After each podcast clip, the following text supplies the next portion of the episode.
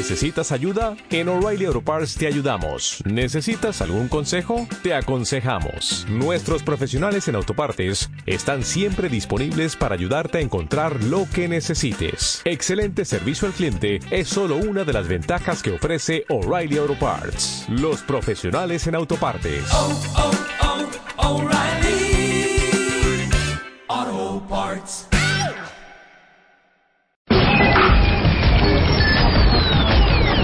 Son las 10 de la mañana y a las 10 de la mañana lo único que México escucha es... Muy buenos días, cuentavientes. Bienvenidos a estos W Radio. Son las 10, 4 de la mañana. ¿Cómo va la vida en este precioso ¿Cómo amanecieron? Bienvenidos a W Radio. Buongiorno, cuentavientes. Préndete 96.9 96.9 FM. W Radio. Préndete 96.9 con Marta de Baile. 96.9 FM. Solo por W Radio.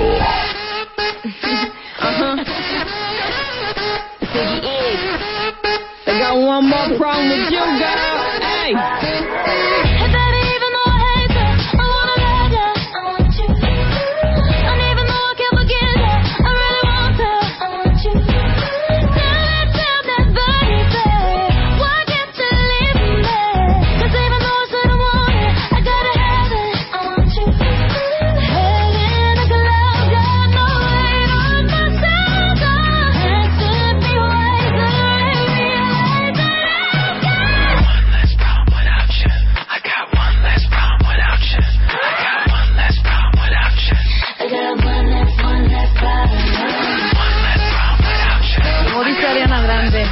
No problem. Muy buena rola, Luz.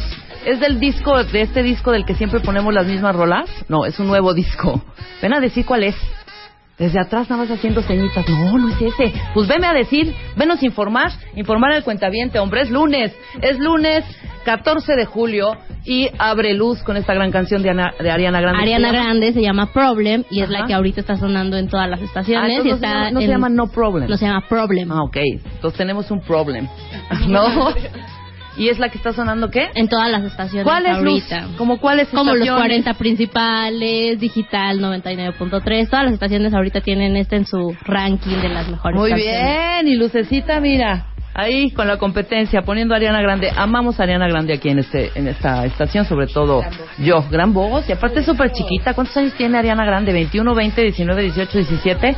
¿Cuántos Como tiene? 20 ahorita. sí. Pues muy chiquita y tiene una, una Ariana super voz. Hoy, programón de lunes, cuentavientes. Un lunes frágil, un lunes gris, un lunes cero soleado. Pero yo muy feliz de que ganó Alemania, fíjense. Muy, muy feliz. Mucho argentino triste. Mucho argentino triste, desafortunadamente. Pero bueno, uno y uno, hombre. Sí, también. ya, poco a poco. O sea, el chiste es que tenía que caer un gol al final de cuentas y cayó en la portería pues, argentina. ¿No? Sí, fíjate que yo ayer, la verdad, sí, sí le iba a Argentina. Tengo muchos amigos argentinos. Ahí dio- Patricia, dijimos que no. pero ahí voy, voy a reconocer. Eh, digo, toda la gente decía, no, no, no, lo que pasa es que, ¿cómo van a festejar los alemanes? Son súper fríos. La magia del fútbol, o sea, ver a todos felices, súper contentos, o sea, festejando como un equipo, Sí. cosa que sí le falló a Argentina. Sí. Cosa que sí, actitud de Messi, y sí, yo lo puse por Twitter, dije, ¿qué onda? O sea, ni siquiera estrechaba la mano de la gente, Ajá. o sea, todos dándole apoyo, y el tipo no peló nunca. Pues estaba La triste, verdad, hombre. Estaba triste, Sí, pero estaba desencajado. y otra cosa es ser viva. Ok. Ya, Creo que ya se está pasando. A mí me cae muy bien Messi. A mí, Alejandro Rosas. ¿qué opinión te merece? Buenos días. Ahorita te ponemos tu marcha, espérate. Pero pues es que hay que, hay que medio... Buenos días. Medio Yo calentar el ambiente. Contento también por Alemania. Ujú. Le iba a Alemania después de que perdió México ya Alemania. Me gusta el equipo. Siempre, siempre me ha gustado mucho el equipo alemán. Eh, no tengo nada realmente con los argentinos ni nada de, ay, bueno, es que son odiosos o mucho de lo que también se dijo en redes sociales.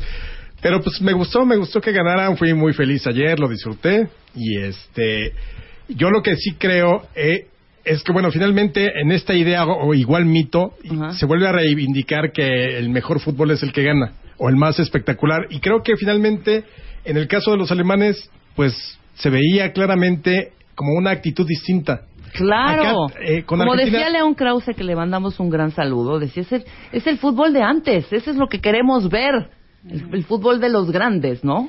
Exactamente. Ahora, todo el mundial yo creo que fue realmente otra cosa a, a- a comparación de los últimos. Ajá. Eh, fue mucho más divertido y creo que además es un hito histórico el hecho de que hayamos podido tener un mundial en el que veías en la tele. Bueno, yo sí pude ver los, casi todos los partidos porque tengo Sky. Ok. No vengas a para, que- para los que no pudieron verlo, Ajá. qué lástima. Yo sí pude verlo. Pero además, el mundial que jugamos en Twitter. Era increíble todos los memes y las cosas. Comentarios. Ayer y Trino y Gis por un ¿eh? lado, Héctor de Mauleón por otro con el Universal. Es decir, mucha gente involucrada. Creo que eso es algo que había cambiado, eh, que no había, no lo habíamos visto ya propiamente. Ese es el primer mundial en redes sociales. Sí, claro, Por ejemplo, el totalmente. tipo, que se, 360. el tipo que se metió al, al estadio, que quitaron la toma, yo no había visto que Yo había no vi pasado hasta eso. por Twitter. ¿Cuál se metió? Ya vi la foto. Sí, hubo un tipo que se metió. O sea, un, ¿cómo un les llaman? Un, un este, alemán. Un, ah, no, sí, pero ¿cómo se dice? Cuando se mete, un improvisado. Un improvis- un un espontáneo, exactamente. ¿Se casi. metió en qué momento? Al final ya. ¿No? Creo que cuando termina el, el eh, no sé si a la mitad o cuando termina el tiempo reglamentario y se van a, A tiempo extra. A tiempo extra. Ya ves Ah, que no les dan ahí como 10 minutos. Ajá. Pero sí, exactamente ese tipo de cosas. Entonces yo creo que eso está padre porque pues, es otra dinámica totalmente la que toma el fútbol. Yo no sé si a ustedes les pasó, en el, eh, todo el mundo estaba tuiteando en el de Alemania contra Brasil. Estabas empezando a tu- tuitear el segundo gol de Alemania y de pronto ya tenías el tercero y entonces ibas a platicar el tercero y ya estaba el cuarto. Es decir, toda una euforia. te yo, creo que estuvo muy, muy emocionante y muy agradable toda esta parte. Estoy viendo las fotos que me está enseñando Patti. Claro, el intruso aprovechó la oportunidad para, para saludar a Benedict. Aquí está la foto. No sé cómo se pronuncia. Haudes, Haudes, Benedict Haudes. How it is. Ahí está. Pero pues, sí como que le hizo la manita así de ey, ey, ey, ey, ey, Sí, tranquilo, muchacho. No me vaya a chupar el diablo. Ok, algo también importante. ¿Qué, me- qué, qué, qué opinión les merece el, el balón de oro de Messi? No, fatal. Yo creo que como él mismo, Que ni él se la él creía. mismo con su rostro dijo no, pues, no viene el caso. Ajá. Yo creo que se lo dieron. A mí me cae muy bien Messi, muy bien. O sea, yo sí decía que gane Alemania, por ejemplo, 2-1 y un golecito de Messi. Yo sí quería que metiera un gol Messi ayer. Pero bueno, no, en ningún momento.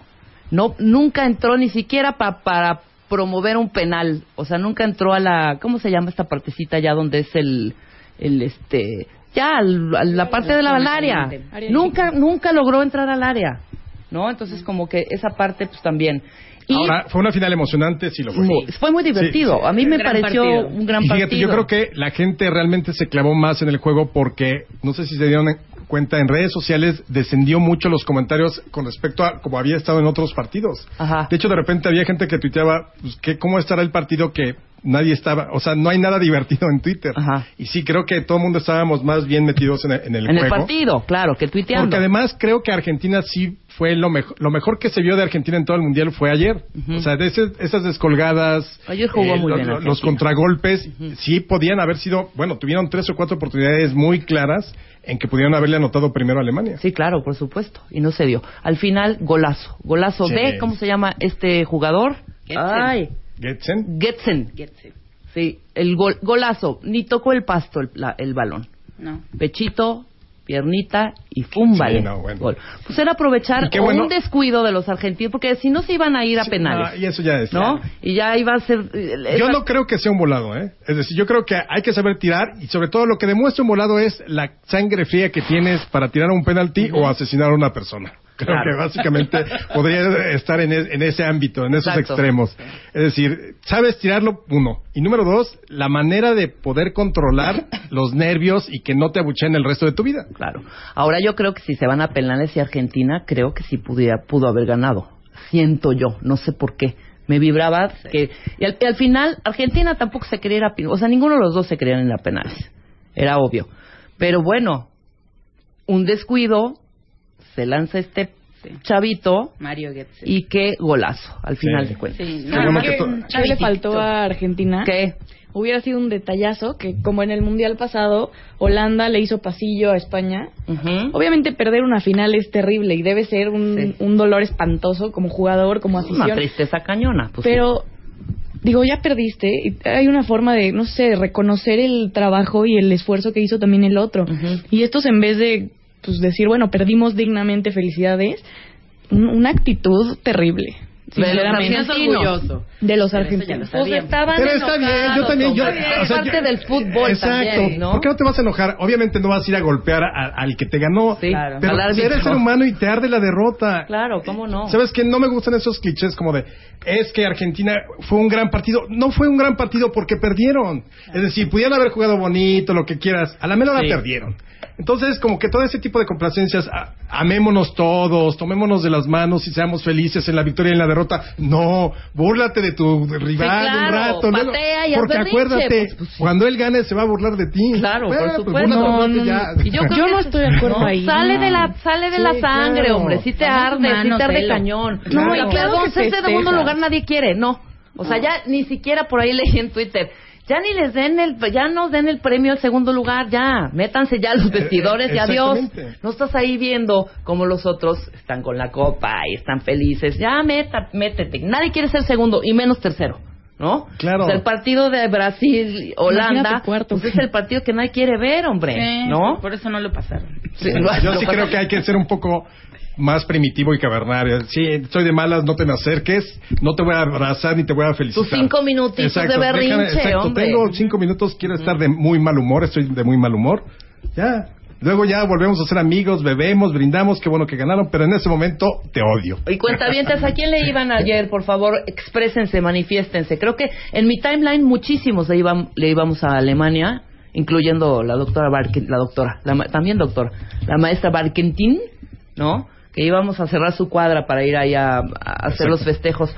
Pero este, la pero estaba mayoría, claudicando, Gaby. si de repente se me achicopaló la maestra, jugando ¿eh? Argentina. Ajá, de que- Bien, yo creo que si lo- sigue jugando así Argentina eh, merece, la merece victoria. ganar. No, maestra, no. No, yo también dije, no, no se puede rajar en este momento, Gaby. Si has defendido la bandera alemana desde el principio. Claro. Te lo decía antes de entrar al aire. Rebe- Es como si Zaragoza, ay, los franceses le están echando ganas. ¿Saben qué? Vamos a rendirnos, mexicanos. No, Claro. vamos a darles Que con los todo. franceses. No es de que mejor, de vamos a ganar como sea. Claro, por supuesto. Sí, al grito de guerra. ya. Pero al final nos llevamos a la, la copa, ¿no? Se quedó en América, no importa eso, que también se me hacía una jalada de mejor que Argentina. Esa es ¿para qué- otra. ¿Para qué O se sea, quede la copa? ¿Para esa, qué? esa solidaridad eh, continental, ¿por qué? ¿Por qué no le puedes decir? No tiene que ver con que no quieras a tus eh, paisanos Claro. o a tus, este, a, la gente A que la gente. tu mismo origen, este, colonial o de donde venimos. No, ¿por qué? ¿Por qué no le puedo ir yo a Uganda Claro. o a Ouagadougou? Aunque no Claro. tenga que ver nada con África Central. Que se quede en África la Sí, copa. exacto, bueno, sí. no. O el Pero- América para los americanos, no, por favor. Se eh, quedó son con el súper mejor. Clichés. Claro. Todos son clichés. Exactamente. Se quedó con el mejor y ahí está el resultado. 1-0, gana Alemania. ¿Qué dice la cuenta avientada, mi querida Elo? Pues, mira aquí, Alemania. Hay una mayoría de Alemania. Alemania, pues sí, hombre. O sea, lo demostraron desde el primer partido. Estaban jugando muy bien los alemanes, cosa que no pasó con, con otras selecciones, bueno, con otros países, ¿no? Con otros equipos. Y, y todo lo que invirtieron para hacer el lugar donde entrenaban y, y donde se prepararon antes de que empezara el mundial en Brasil, Ajá. lo donaron a la comunidad en donde lo Ah, que construyeron. van a hacer una escuela ahí, ¿no? Ajá, van a hacer una Gratuita. escuela, les compraron una ambulancia, o sea, como que eso dije, mira, qué buena onda. Pues igual cuando fue aquí en México, ¿no? Digo, a mí no me tocó. Estaba ya platicando con mi papá, pero igual, o sea, todas las, las zonas que construyen siempre, siempre donan Siempre son Entonces, Los alemanes estaban en Querétaro y dejaron ahí, creo que centros para huérfanos, alguna cosa así. O sea, realmente. Era una villa. Y, e hicieron un terrible video en el 86 que cantaban horrible ese de Ah, claro. México, mi amor. Sí, claro, horrendo. Pero Schumacher y todos ellos. Pero, Pero son buenos de corazón. No, cómo no. Pues ahí está. Alemania 1, Argentina 0. ya. La Copa Mundial se va. Ahora a viene la. Liga MX, esperemos ansiosos el Gallos Blancos Pumas. Ah, claro, ya vienen a, ya a jugar, ¿verdad? Y estos también, ya entran también Sí, a, jugar en todo mundo. Ya creo que menos, ¿quién no entra a jugar ahorita? No, pues ya todos. Pero, ya pues, todos se, que- se- se empiezan sus to- los torneos, ¿no? Sí, ya, no sé si al mismo tiempo, pero cuando mucho un mes ya estarán jugando otra vez. Pues ahí está. Entonces, pues tendremos los torneos locales, cada quien, ya no hay mundial. ¿Cuántos días faltan? 1400 y pico de días. Es lo bueno, hay que tener fe. Y, Esperemos que México claro, pase al quinto partido. Esperemos que ya sea el Rusia que nos hagan justicia. Y pues, güey, pues no era, no era penal, güey. No. Pero fíjate, nada No lo más superamos. para pensarlo. va a estar duro para nosotros. Deja tú el fútbol, porque México va a estar jugando si es que llega y todo Ajá. eso. Y el mundial va a ser en vísperas de las elecciones presidenciales del 2018. Ah, claro. Vamos a estar exactamente en el mundial Ajá. y en julio Y en julio se, son se- las, en las Rusia, elecciones ¿no? presidenciales, exacto. Sí, cierto, tienes razón. Así que va a estar. O sea, un momento difícil. Pero tenemos cuatro años para estar relajados. Exacto. no, que se vayan preparando. No, ¿Sí para trabajar. piojo? No, me refiero a, a la política. Ah, claro, claro, claro. ¿Se quedará el piojo? ¿Qué dijeron? ¿No han dicho nada de eso? No, quién sabe. El que creo que sí se queda es AMLO para las elecciones del 18. Sí, No, eso pues ya tiene partido nuevo. Sí, claro, eso no importa. Yo quiero saber si el piojo va a seguir con la selección o no. Ay, yo sí quiero. ¿No? O que traigan a Guardiola. ¿No? Bueno, es- eso sería un, un Oye, candy para todos. Pues vea, ve lo, lo que ha hecho, ¿no? Pues ahí está. Pues bueno, vamos a ver qué hay el día de hoy. O ya no quieren que haya programa. Programazo de lunes. Ahorita te voy a poner tu entrada súper institucional. Nada más déjame darles un previo a los cuentavientes para que se queden Muy estas bien. tres horas amenísimas junto con Patricia, Elo, El Chapo, Lucecita y yo, este día en que Marta está buscando alegrías por la calle, alegrías y más alegrías. Pero hoy vamos a tener a Ana Mara Orihuela que va a hablar de las tres decisiones que nos salvaron la vida, pero que hoy son fuentes de ansiedad. Nada más. Viene nuestro doctor Fermín Subiaur, que es nuestro laringólogo de cabecera, a hablar de nódulos de cuerdas vocales. Y un temazazo que trae el guarache, Ricardo Farias. Nada más les voy a dar el, el- el título. No hay nada más bonito que un niño hasta que aparece en una película de terror. El top ten de los niños terroríficos en las películas, ¿no? Sí. Pero bueno, ahora sí démosle entrada y paso a nuestro historiador de la casa, Alejandro Rosas. Suéltale su, suéltale su rola. Ahí está. ¿Cómo no? Y cántala, por favor. Y además, no, bueno, no tiene letra. Ah, claro, esta no tiene letra. La otra es la que Nos canta. acaban de cumplir el 23 de junio 100 años de la toma de Zacatecas. Ándale.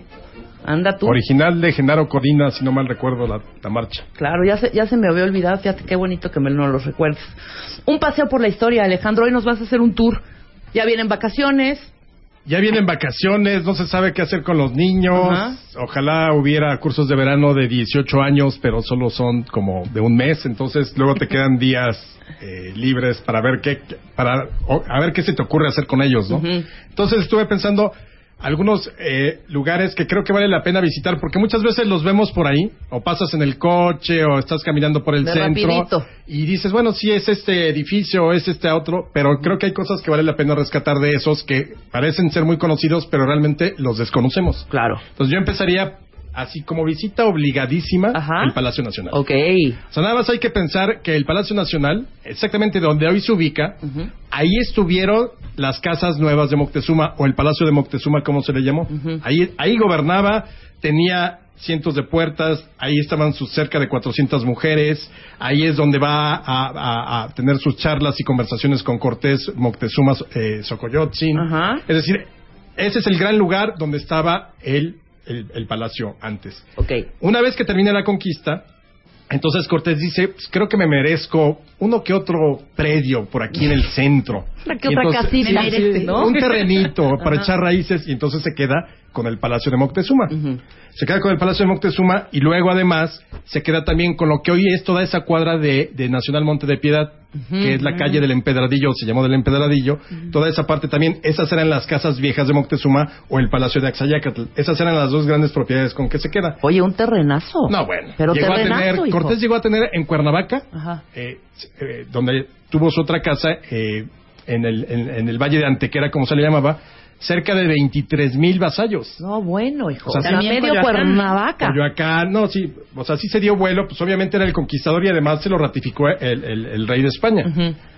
Ahora, él muere en 1547, si no mal recuerdo, el 2 de diciembre. La hora no la tengo muy clara. Hijo, pero no, ya fallece- sería mucho, ¿eh? Ya sería mucho.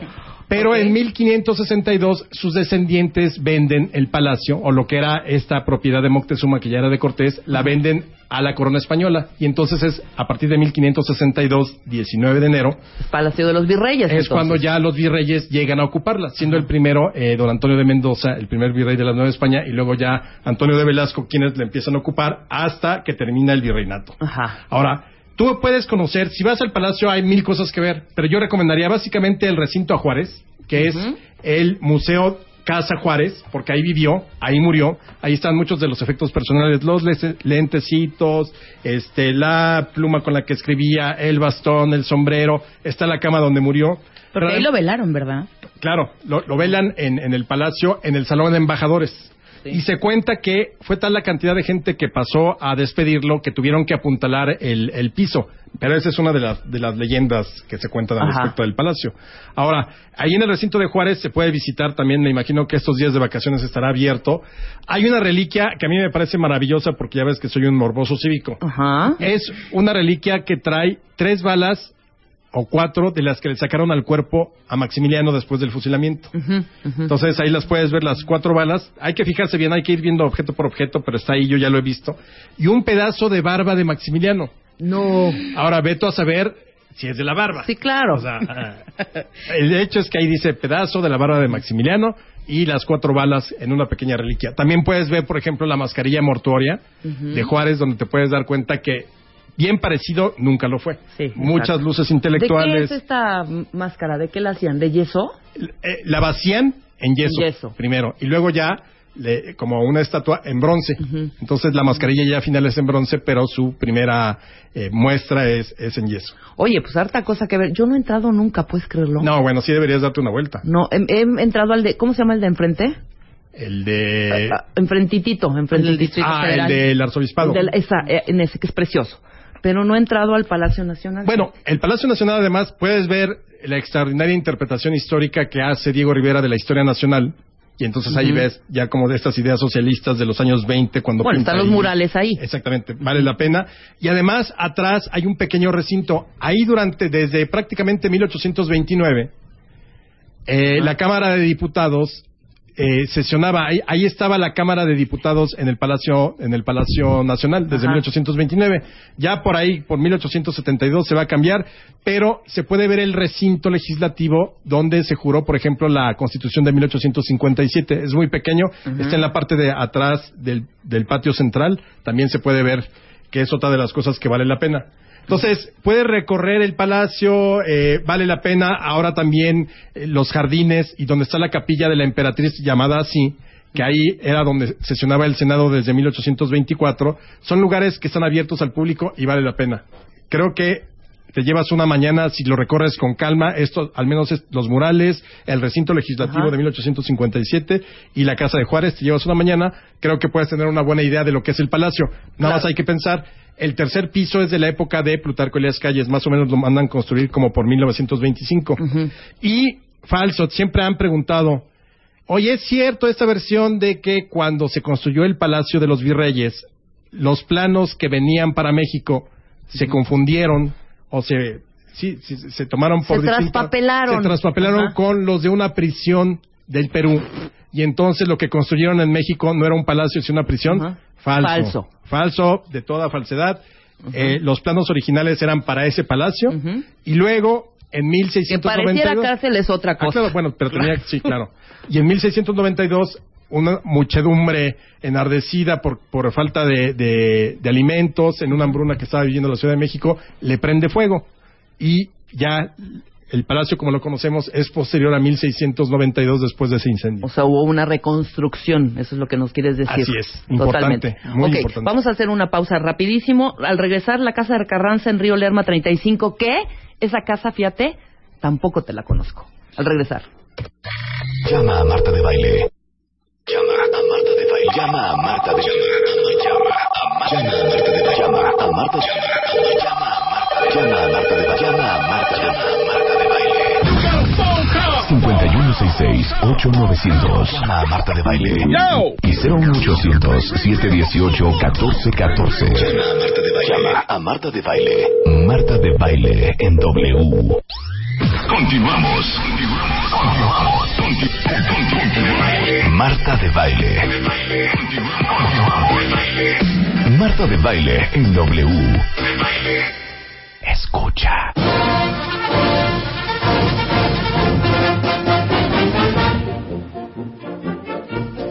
10 de la mañana con 33 minutos, estamos con Alejandro Rosas. Qué, qué, qué erudito eres, ¿eh?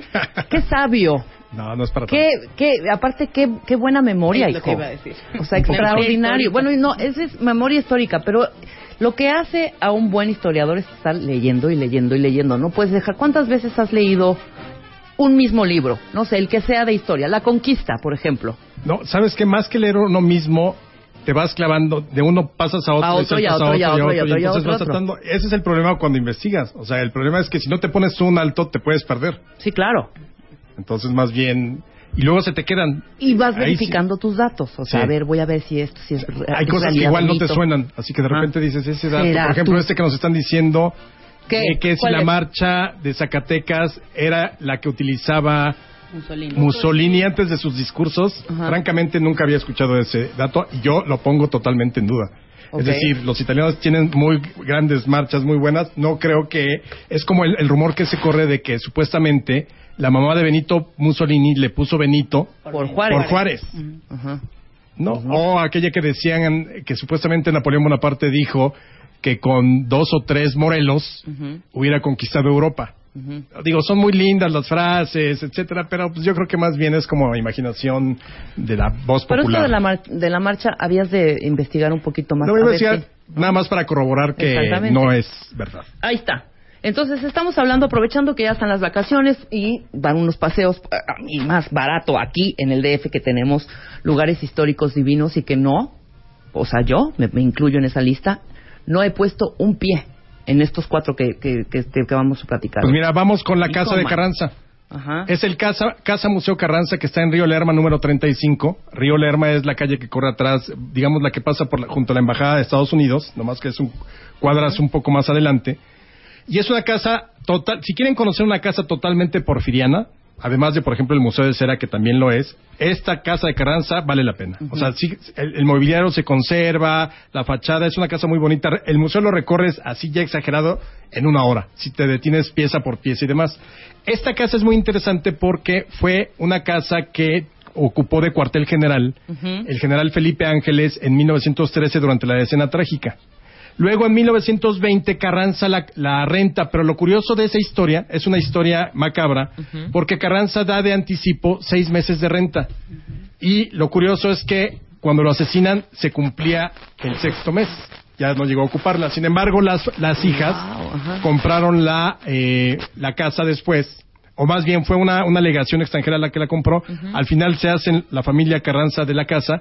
Y ese es el lugar donde este, donde se velaron a todos, a la mayor parte de los diputados constituyentes, es decir, a estos diputados que hacen la Constitución del 17, ahí se velaron, incluso al propio Carranza, ahí fue velado antes de llevarlo al Panteón de Dolores.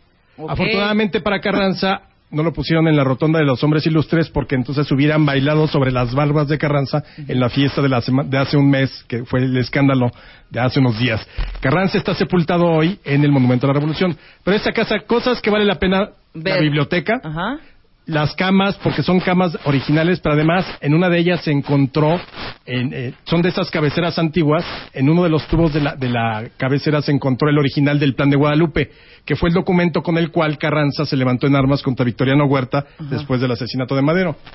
Y hay dos cosas macabras, que además aquí aprovecho para enviarle un saludo a mi querida condesa, Qué bárbaro, ya te había cuya cuenta es arroba mvivank, un saludo, para que la sigan, y, y mi cuenta es arroba ARR1910 también.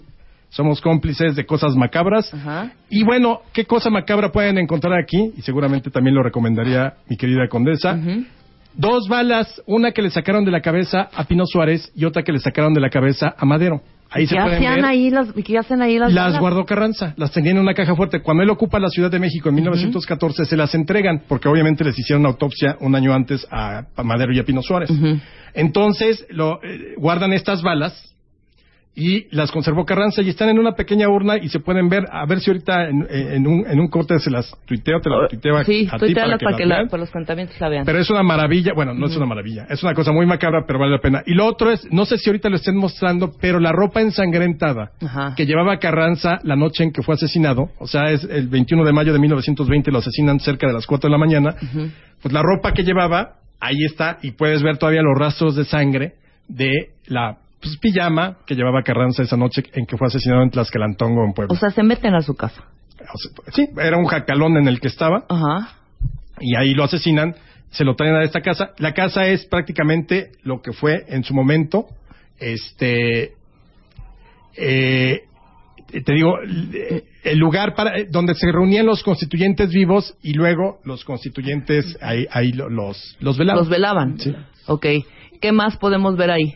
En esta casa, pues básicamente, Básicamente eso. Y está abierto que uno... un- En horario normal, de, de yo creo que 9 de a 10. 6 sí, sí, de- ha de ser de 10 de la mañana a 6 de la tarde, 7 de la tarde. ¿Y está nada más así como museo o hay o hay alguien trabaja ahí o qué? Hay actividades, Hay es decir, puedes encontrar eh, las películas el fin de semana, puedes Ajá. encontrar este, algunas exposiciones permanentes, pero, eh, o temporales más bien, pero realmente lo que puedes encontrar, mira, ahorita nos están enseñando aquí.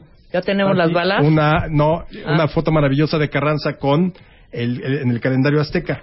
Sí, porque justo hay unas eh, unas exposiciones temporales que empiezan de julio a octubre. Está todo en, en Facebook de Casa Casa de Carranza. Ujú. Ahí por si tienen...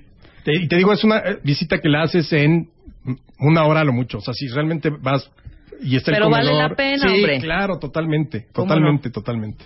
Maravilloso. El cuarto, el perdón, el tercer lugar, tem- el ter- tercer eh, lugar, Templo del Hospital de Jesús. ¿Ese dónde está? Ah, este está en Pino Suárez, en, En Pino el Suárez, en el centro. centro. Fíjate Ajá. que es muy interesante. Yo ahí nada más recomendaría, es una de las construcciones también de las más antiguas. Hay que decir que es el hospital más antiguo de México que sigue funcionando. Lo funda Hernán Cortés en 1524.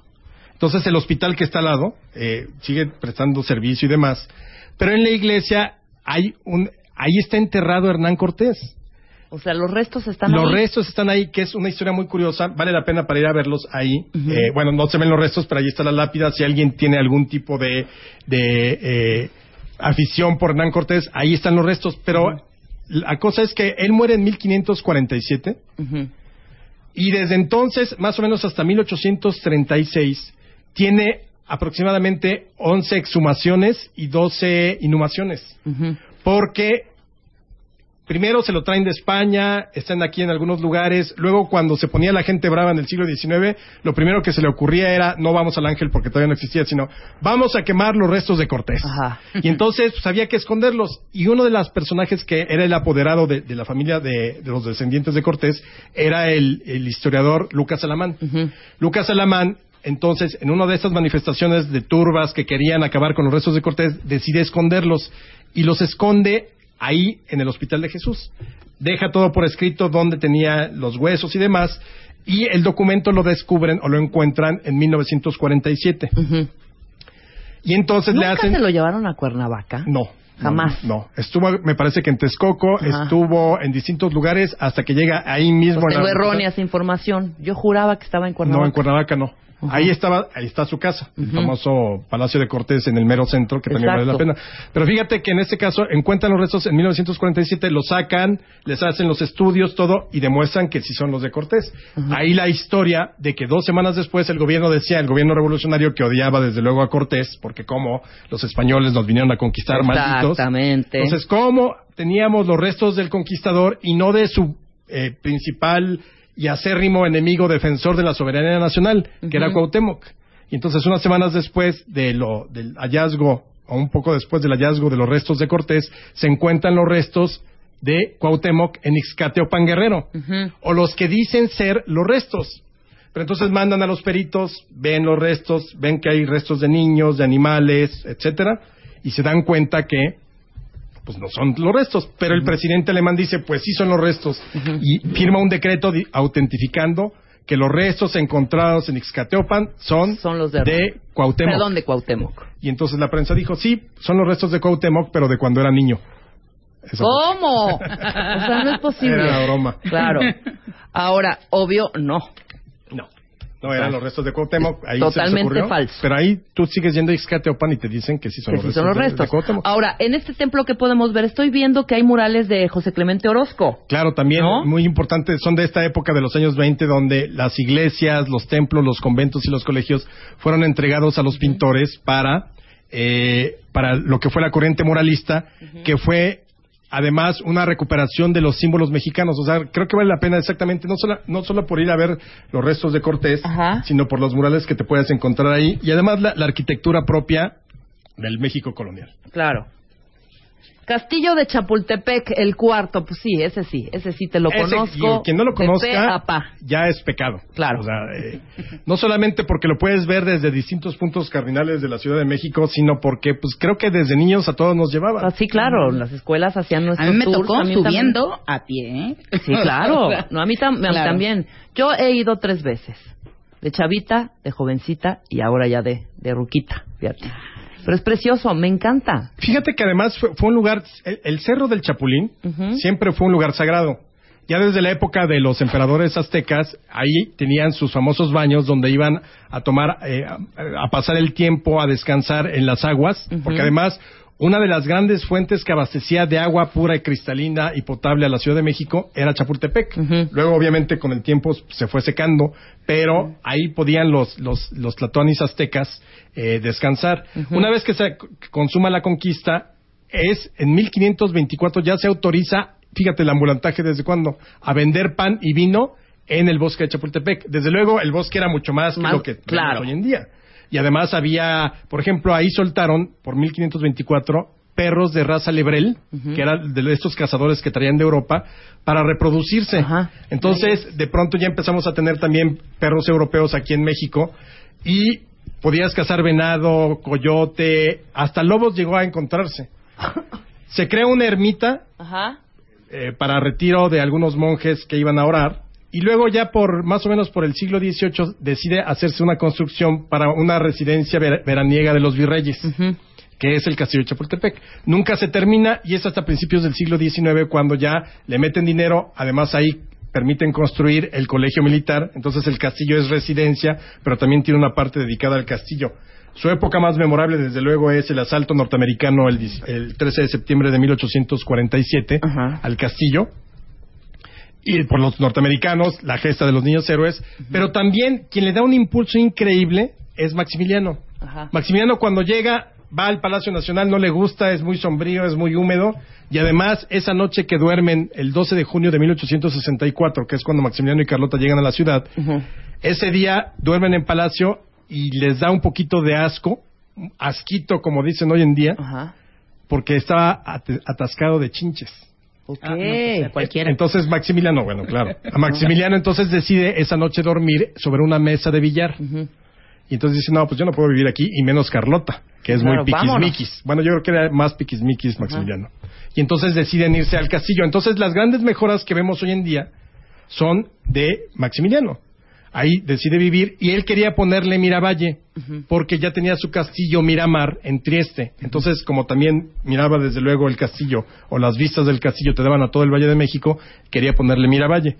Termina el imperio, lo fusilan a él y ahí viven varios presidentes, por ejemplo, eh, por temporadas. Eh, Porfirio Díaz, Manuel González, Madero. Madero ahí hacía algunos convites, Ajá. bailaba, fiestas y demás.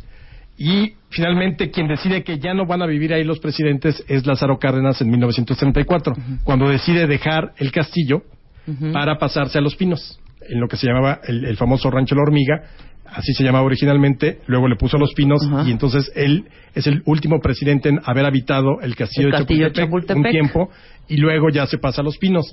Y a partir de finales de los 30 es cuando ya se convierte en el Museo Nacional de Historia. Piezas así que deben fundamentales, yo creo que desde luego los carruajes. Ahí está el carruaje imperial de Maximiliano y Carlota. Está el famoso carruaje negro por el cual Benito Juárez eh, peregrina por toda la República huyendo de la intervención francesa. Piezas notables, por ejemplo, en la cuestión de la revolución, está el frac de Madero, la banda presidencial de Madero, está el estandarte que dicen fue el que utilizó Hidalgo para el grito de independencia, hay muchos cuadros de castas, además hay murales, murales maravillosos de José Clemente Orozco y de, de David Alfaro Siqueiros, de Edmundo O'Gorman también, perdón, de Juan O'Gorman. Entonces, re- creo que también te puedes pasar una mañana padrísima para que los niños que todavía no lo conozcan o los papás de los niños que no lo conozcan se lo pueden ir, recorrer y además en lo que es el Alcázar propiamente, es decir, la parte del Caballero Alto, eh, ahí puedes recorrer los salones, cómo eran los salones porfirianos, el salón chino, el salón de azulejos, los vitrales, realmente... No, está precioso, ¿eh? Y lo tienen muy, muy bien. Vale mucho la realmente está muy es bien. uno de nuestros mejores museos Oye, actualmente. pues han habido conciertos, han habido una serie de, de eventos ahí importantísimos. Ahora dime, ¿en dónde estaban los niños, niños héroe- héroes entonces? ¿En qué parte? digamos, de... Pero no vivían ahí. Sí, era un O sea, internado. era un el- internado Digamos al- que el castillo lo divides a la mitad. Por donde entras, la primera mitad era propiamente el castillo. Ajá. Y la parte Y militar. la parte, la parte eh, eh, de- del, del, del, del colegio, o del colegio. estaba en la parte posterior. Mm. Entonces ahí estaban las habitaciones. Obviamente en ese momento se revuelve todo porque pues, la defensa era de la posición. Sí, claro. Y ya el, el colegio militar pues va a estar ahí prácticamente todo el siglo XIX. O sea, si era su casa, o sea, ahí vivían y de hecho por eso los niños héroes cuando deciden quedarse es para defender no solamente el colegio, sino también el que vivían ahí. Era como un internado. Claro. Para muchos de ellos. Mira, muy bien. El quinto y último lugar de esta parte tan interesante que nos viene esa- de este recorrido tan interesante, el convento de la Cruz y Cerro de las Campanas. Esto es en Querétaro, está muy cerca. Ah, por cierto, le gusta mucho la condesa Querétaro. Ah, sí, híjole. Condesa, un saludo desde aquí, desde la cabina de W Radio. Fíjate ¿cómo que no? para los que son republicanos o imperialistas hay dos lugares. Ah, Querétaro es maravilloso y tiene, lo tienen muy bien cuidado, le han dado un impulso absoluto, Ujú. etcétera. Pero yo creo, a mí me gusta particularmente dos lugares. El Cerro de las Campanas, Ajá. que es el lugar donde ejecutan a Maximiliano Miramón y Mejía a las 7.05 horas del 19 de junio de 1867. Ujú. Entonces, en ese cerro, pues era un cerro vil y vulgar, pelón, ahí, ahí están por ahí las fotos donde se ve que había tres crucecillas nada más. Le, le manda a construir ya una vez que se restablecen las relaciones entre Austria y México, a principios del siglo XX, 1901, el gobierno austriaco solicita el permiso para construir una pequeña capilla que ponen en la, la capilla la ponen ahí en, en el Cerro de las Campanas. Entonces, la gente puede ir ahí al Cerro de las Campanas a ver el lugar donde fue la ejecución. La capilla está exactamente, hay tres lápidas donde dice aquí estaban parados Maximiliano Miramón y Mejía. Se dice que el techo de la capilla del Cerro de las Campanas está hecho con madera de la fragata Novara, que fue la embarcación que trajo a Maximiliano a México y que se llevó el cuerpo en noviembre de 1867. Y además ahora, digo, muy típico también de ese México de los años 70, pues, ¿cómo era posible que hubiera una capilla dedicada a Maximiliano Miramón y Mejía, la reacción, los conservadores, los cangrejos? Entonces, Echeverría decide construir, el, yo creo que uno de los peores monumentos a Benito Juárez que hay en México. Todavía no tan peor como la cabeza de Juárez. Hijo, man. Sí, no, bueno. Pero sí verdaderamente horrible el Juárez premio. del Cerro de las Campanas. O sea, yo creo que no debieron haberlo puesto, pero ahí hay un pequeño museo de sitio de la intervención. Vale la pena, vale la pena el lugar, es un parque muy bonito, el Cerro de las Campanas. Y entonces unes tu viaje a Querétaro y te vas al convento de la Cruz. El convento de la Cruz era uno de los conventos franciscanos de propaganda fide, es decir, propagación de la fe, donde se preparaban a los frailes para que luego fueran a evangelizar a, a- a las provincias internas o, a- o al norte de la Nueva España. Y entonces ahí, ahí se educaban. Ajá. Ese convento decide Maximiliano utilizarlo como cuartel general y el 14 de marzo de 1867 ahí establece el cuartel desde donde va a defender Querétaro, ya en el sitio de Querétaro que empieces ese día.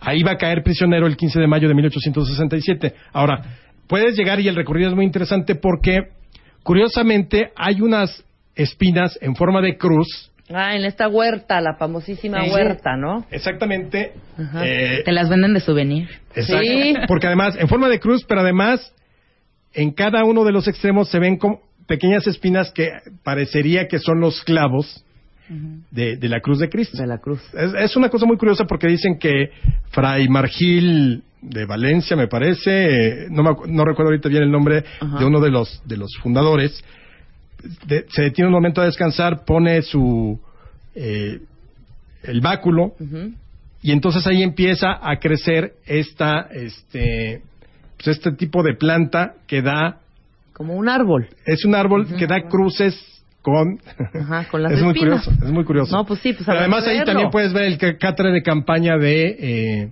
de Maximiliano, Maximiliano. algunas pinturas también de la época colonial. Ajá. Yo creo que vale mucho la pena también detenerse un rato al convento de la Cruz, la huerta y todo lo demás, porque es uno de los sitios así como clave para de los muchos que tiene la, la, la ciudad de Querétaro. Claro. Y en, en Morelos, ¿no? La ruta de Zapata también que es interesante eh, recorrerlo, ¿no? Claro, eh, todavía tenemos tiempo para hablar un poco. Dos segunditos de este, sí, sí, Ah, pues sí. Bueno, De una la ruta vez, de Zapata a Nenecuilco, donde nació. Donde nació, exacto. Eh, Tlaltizapán, donde fue su cuartel general, y Chinameca, el lugar donde lo asesinaron. Hay una ruta por una carretera padrísima que te lleva por el interior de Morelos. Es muy agradable. Ya los tres lugares están acondicionados, se les ha metido dinero, eh, vale- lo- son museos de sitio muy austeros, pero vale la pena esa ruta porque es realmente en los lugares por donde se movió Zapata y por donde anduvo entre 1910 y 1919, que es cuando lo asesinan. No, y qué más, y qué, me- y qué mejor que recorrer todo esto y aprender un poco, acordarnos un poco de la historia, nuestra historia. ¿no? Además, Los ese- chavitos también inculcarles este rollo. Claro, este de Morelos lo recorres en un día. Es decir,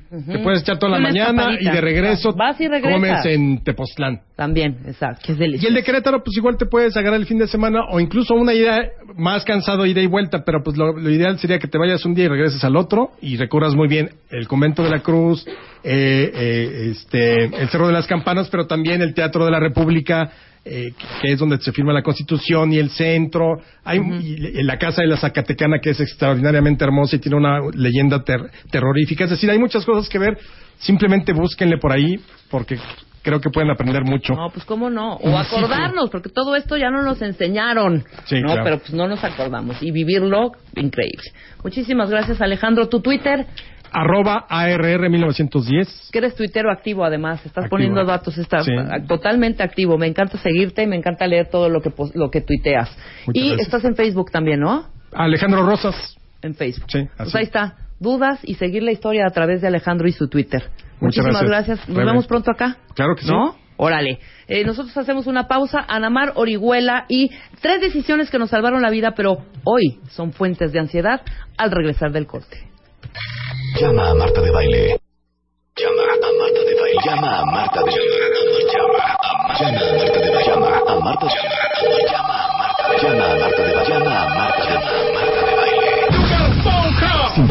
866-8900. Llama a Marta de Baile. Y 01800-718-1414. Llama a Marta de Baile. Llama a Marta de Baile. Marta de Baile en W. Escucha. Todos los días. Escucha. A Marta de Baile en W. Todos los días. Todos los días. Escucha. De 10 a 1 de la tarde.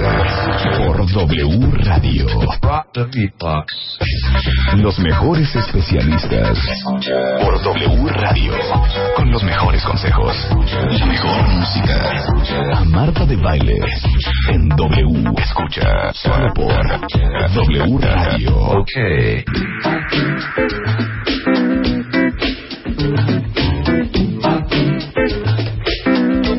11 de la mañana con 5 minutos. Anamar, buenos días. Hola, buenos días. ¿Cómo estás? Muy bien, muy contenta. ¿Cómo están cuenta bien? Nos vienes a sacudir con este tema, ¿eh? Sí, mire, ya, o sea, ya se acabó el mundial. Es momento de entrarle a la vida, de eh, ver de frente las cosas. Se pueden que, hacer las dos cosas, Tema ¿eh? para ubication. Se pueden hacer las es que dos justo yo estaba leyendo un amigo que decía, a ver, ya no hay Game of Thrones, no hay series buenas ahorita, ya no hay mundial, ¿qué quieren que haga con Hay mi que- vida? Pónganle a Marta de la baile todos los días de, tre- de 10 a 1 de la tarde para que vean que sí hay vida, ¿no? Exactamente. A ver, las tres decisiones que nos salvaron de la vida, nos salvaron en la vida, pero que hoy son fuente de ansiedad. Déjame ver si entendí tu tema. Sí. ¿Son estas decisiones o actitudes que tomamos frente a la vida, no sé, en Sí. la infancia o en el transcurso de, Ajá. que quizá te hicieron salir en ese momento del rollo, ¿no? Sí. Pero que hoy te causan como ansiedad. Dame un ejemplo. Sí, sí, vamos a imaginar que fuiste un niño donde los papás todo el tiempo se la pasaban en su rollo. Ajá. que Nunca te pelaron. nunca te pelaban que siempre se la pues sí o, o- o en el trabajo o en sus propios asuntos tú tenías necesidad como todos de ser visto de ser perteneciente de ser acariciado aceptado y estas necesidades no no fueron resueltas y entonces tú decidiste que pudiste haber decidido algo no que ahorita vamos a profundizar en estas tres decisiones de vida Em, y entonces hoy esta decisión a lo mejor de aislarte, eh, de anularte, de hacerte invisible, porque como no hay forma de conectar con el afecto, de ser visible para tus padres, entonces decides que eso no existe y entonces a lo mejor te aíslas, o te defiendes o te vades. Ok, te puedes alejar Ajá. te puedes acercar o te puedes oponer a esa situación.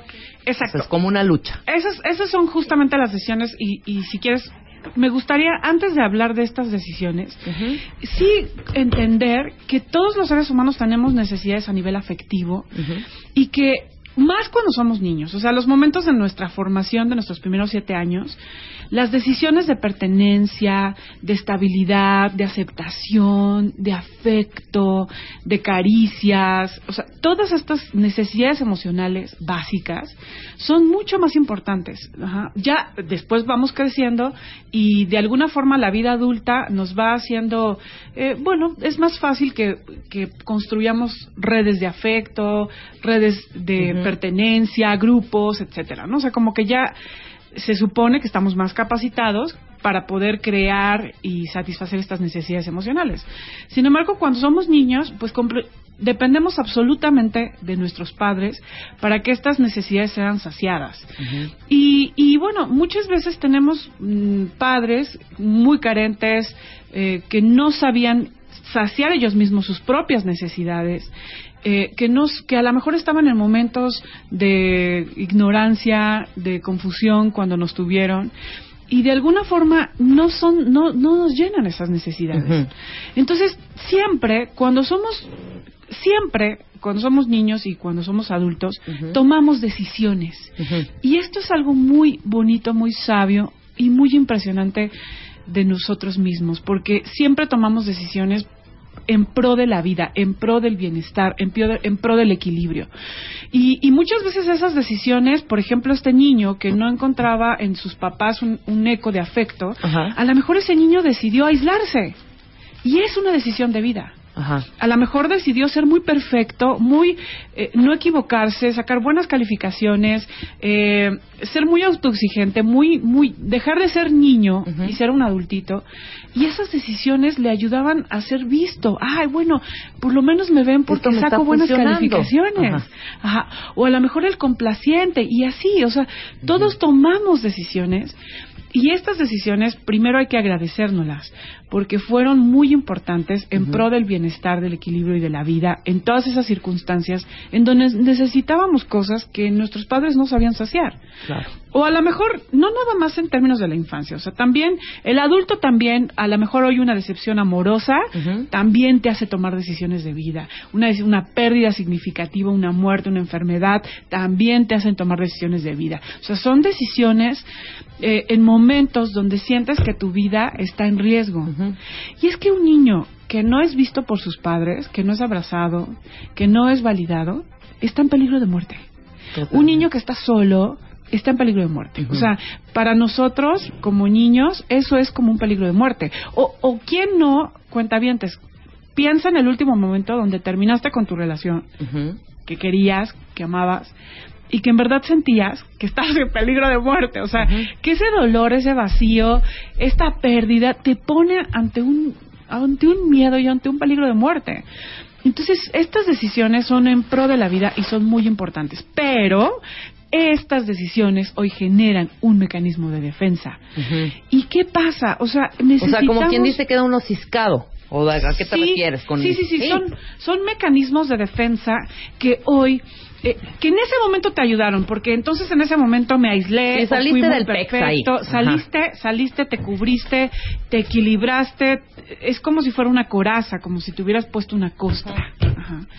Pero esta costra eh, hoy te aleja de quién eres, de lo que verdaderamente quieres, te aleja de, de volver a experimentar una vida auténtica, porque se convierte en una forma de defensa. Claro. Ajá. Entonces, y esta defensa, este no ser tú mismo, no ser auténtico, repercute en una posición de ansiedad ante la vida. Entonces, lo que vamos a ver son estas tres decisiones que, que te ayudaron en, tu, en, en su momento y que hoy crees que, que tú eres así y cómo, qué clase de ansiedad genera, porque muchas veces eh, vivimos llenos de ansiedad. Despertamos con una sensación de angustia, con una sensación de, o dormimos, o ni siquiera podemos dormir muchas veces por esta carga de ansiedad. Entonces vamos a hablar justamente cuáles son estos tipos de ansiedad, cinco tipos de ansiedad, y cómo lograr restablecer una forma de, de darte permiso de salir de la defensa y volver a conectar auténticamente con el mundo. Con Entonces, otra situación completamente diferente que quizás sea sana, pero tu propio mecanismo de defensa impide que conectes. ¿no? Exactamente, porque el mecanismo de defensa efectivamente es una defensa, es una coraza. y, y es muy válido tener y, y- y- y hacernos de defensas. Lo que necesitamos es darnos cuenta que estamos ahí. Claro. O sea, que hemos adquirido una defensa que fue muy útil, que hay que bendecir, pero que hay que desactivar ya. Porque si no genera mucha ansiedad en tu vida y mucha defensa. Y eso te aleja siempre del amor, de los vínculos auténticos, de la intimidad. O sea, eso siempre te va a alejar de esto. Entonces, bueno, ya bien decías que eh, tomamos tres decisiones. La primera decisión que pudo haber tomado tu niño, tu adulto en esta situación difícil Y es- vayan checando cuentavientes para que vayan ubicando qué onda, ¿no? Sí, escríbenos si tú estás en esta decisión, porque además... O quizá ya la tomaron y ahorita traen una ansiedad que no puedes, hombre, no te las quita ni Dios Padre, ¿no? Exactamente. Pues, ¿Por qué es? Exacto. Sí, sí, porque Va. la verdad es que sí, te- la ansiedad no te la quita ni Dios No, Padre. de verdad, es horrendo. Ok, la primera, elijo alejarme. Elijo alejarme. ¿Cómo eres si has tomado, si tomaste la decisión de alejarte? Eres, sueles ser aislado, eh, sentir que no perteneces a grupos, que no perteneces, por ejemplo, estás en la escuela y que sientes que no perteneces a ese grupo o tu trabajo y que no eres parte de ese trabajo, una sensación de no pertenencia. Eh, no te, no elegiste no hacer ruido ni causar problemas, hacerte invisible, eh, ser muy perfeccionista, a veces moralista, como lo correcto, lo, lo que debe de ser, busca ser una persona muy equitativa, ¿no? Muy justa. Eh, la responsabilidad fue parte de tu bandera, hacerte muy responsable y hacer las cosas bien. Hay una hay una parte de esta decisión de ser perfeccionista, de no, de, de ser autoexigente, de no perteneciente y aislado, que que te hace sentir que a través de esta actitud, eso fue- es como si hiciéramos un pacto, Rebe. O sea, esta actitud de, de perfección y de autoexigencia es como un pacto donde si yo soy eso, si yo soy justo y responsable, entonces la vida me traerá justicia. Las personas serán justas conmigo y entonces eh, y ya no me lastimarán porque además no me ya no me voy a vincular. Las personas no miran tus necesidades, no abrazan y es mejor no ser perteneciente. Ajá. Es Mejor no me lío con nadie. ¿no? Exacto, ajá. Y, y entonces busco mis formas, ¿no? De aislarme. Busco, a lo mejor a través de la música, a través de la eh, de, de, mm, aspectos intelectuales, a través de la ciencia, a través de a, a través de diferentes aspectos que me hagan aislarme en mi lugar seguro, en mi lugar cómodo. Y, y entonces ya no acercarme a las personas. Pero ve, ve lo que estás diciendo y que y que qué terrible. Aquí dice una cuentaviente, mira, yo cuando era niña mi decisión fue esa, fue alejarme y ahora lo sigo aplicando, o sea, ya de, niña se aleja, ahora lo sigue aplicando, pero sigue esperando una pareja. Sí, claro. Pero checa, sigo esperando, sigo anhelando. Sí, no pero la no consigue. trabajas por eso. Sí, por supuesto. Porque, bueno, además, qué difícil es tener hambre y, y sentir que no te puedes comer lo que está enfrente porque te va a lastimar. Sí, porque te va a hacer daño. Te va a hacer daño. O sea, qué difícil es tener hambre porque además, por supuesto que los mecanismos de defensa generan hambre en las personas.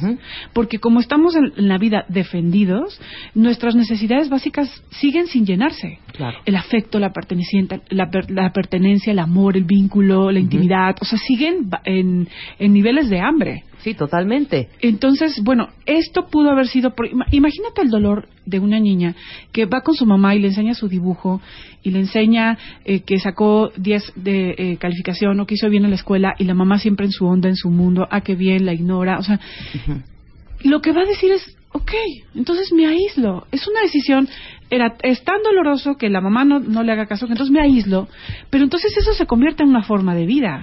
Y esto ¿Y no crees es que así es? Y crees que así es. Entonces yo soy aislado, callado, me, me hago muy perfeccionista, me voy en mis propios recursos, en mi propio mundo, pero eso me mantiene alejado del amor. Entonces, esto no es que seas tú, esto fue una decisión muy importante para ti. Es una decisión que te salvó del dolor, de la frustración de no tener lo que necesitabas, pero hoy necesitas cambiarlo, porque además ya no eres un niño y ya no y ya no, y la circunstancia eres un adulto capaz de protegerte, de poner límites y de crear circunstancias para que esto cambie. Segunda decisión, elijo acercarme. Ajá.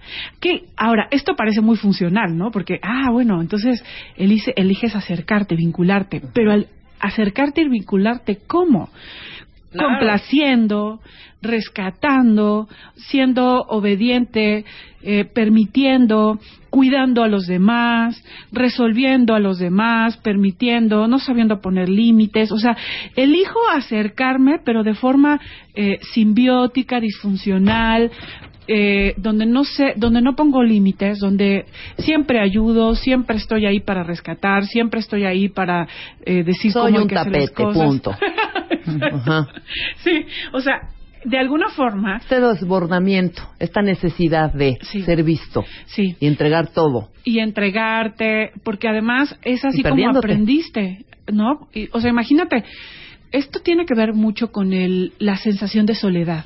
O sea, la experiencia de soledad para cualquier ser humano es una experiencia muy dolorosa, más para un niño. Claro. Entonces, imagínate cuando eres niño que te sientes solo, que sientes que tu mamá no está, que nadie te cuida, que tienes a lo mejor hasta que cuidar tú a tus hermanitos cuando eres chiquito, o experiencias así. Ujú. O sea, tú estás solo y lo que y lo que dices es, cuando alguien venga, tengo que ser muy bueno, muy complaciente y, y hacer todo para que no se vaya. Claro. Porque entonces eh, tengo que ser bueno y merecedor, merecedor de ese afecto y de esa atención.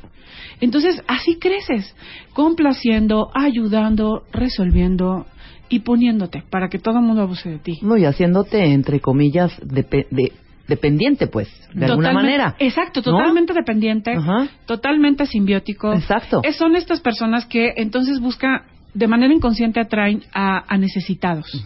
El borrachito, el adicto, el depresivo, Claro. el que no sabe hacerse cargo de su vida. Buen Superman, pero la sufriendo niña que la no se cañón. ubica, la niña rota, la niña, o sea, no, o sea, todas estas ex- estas personas que lo que necesitan es que alguien se haga cargo de ellas y que y que tienen mucha necesidad.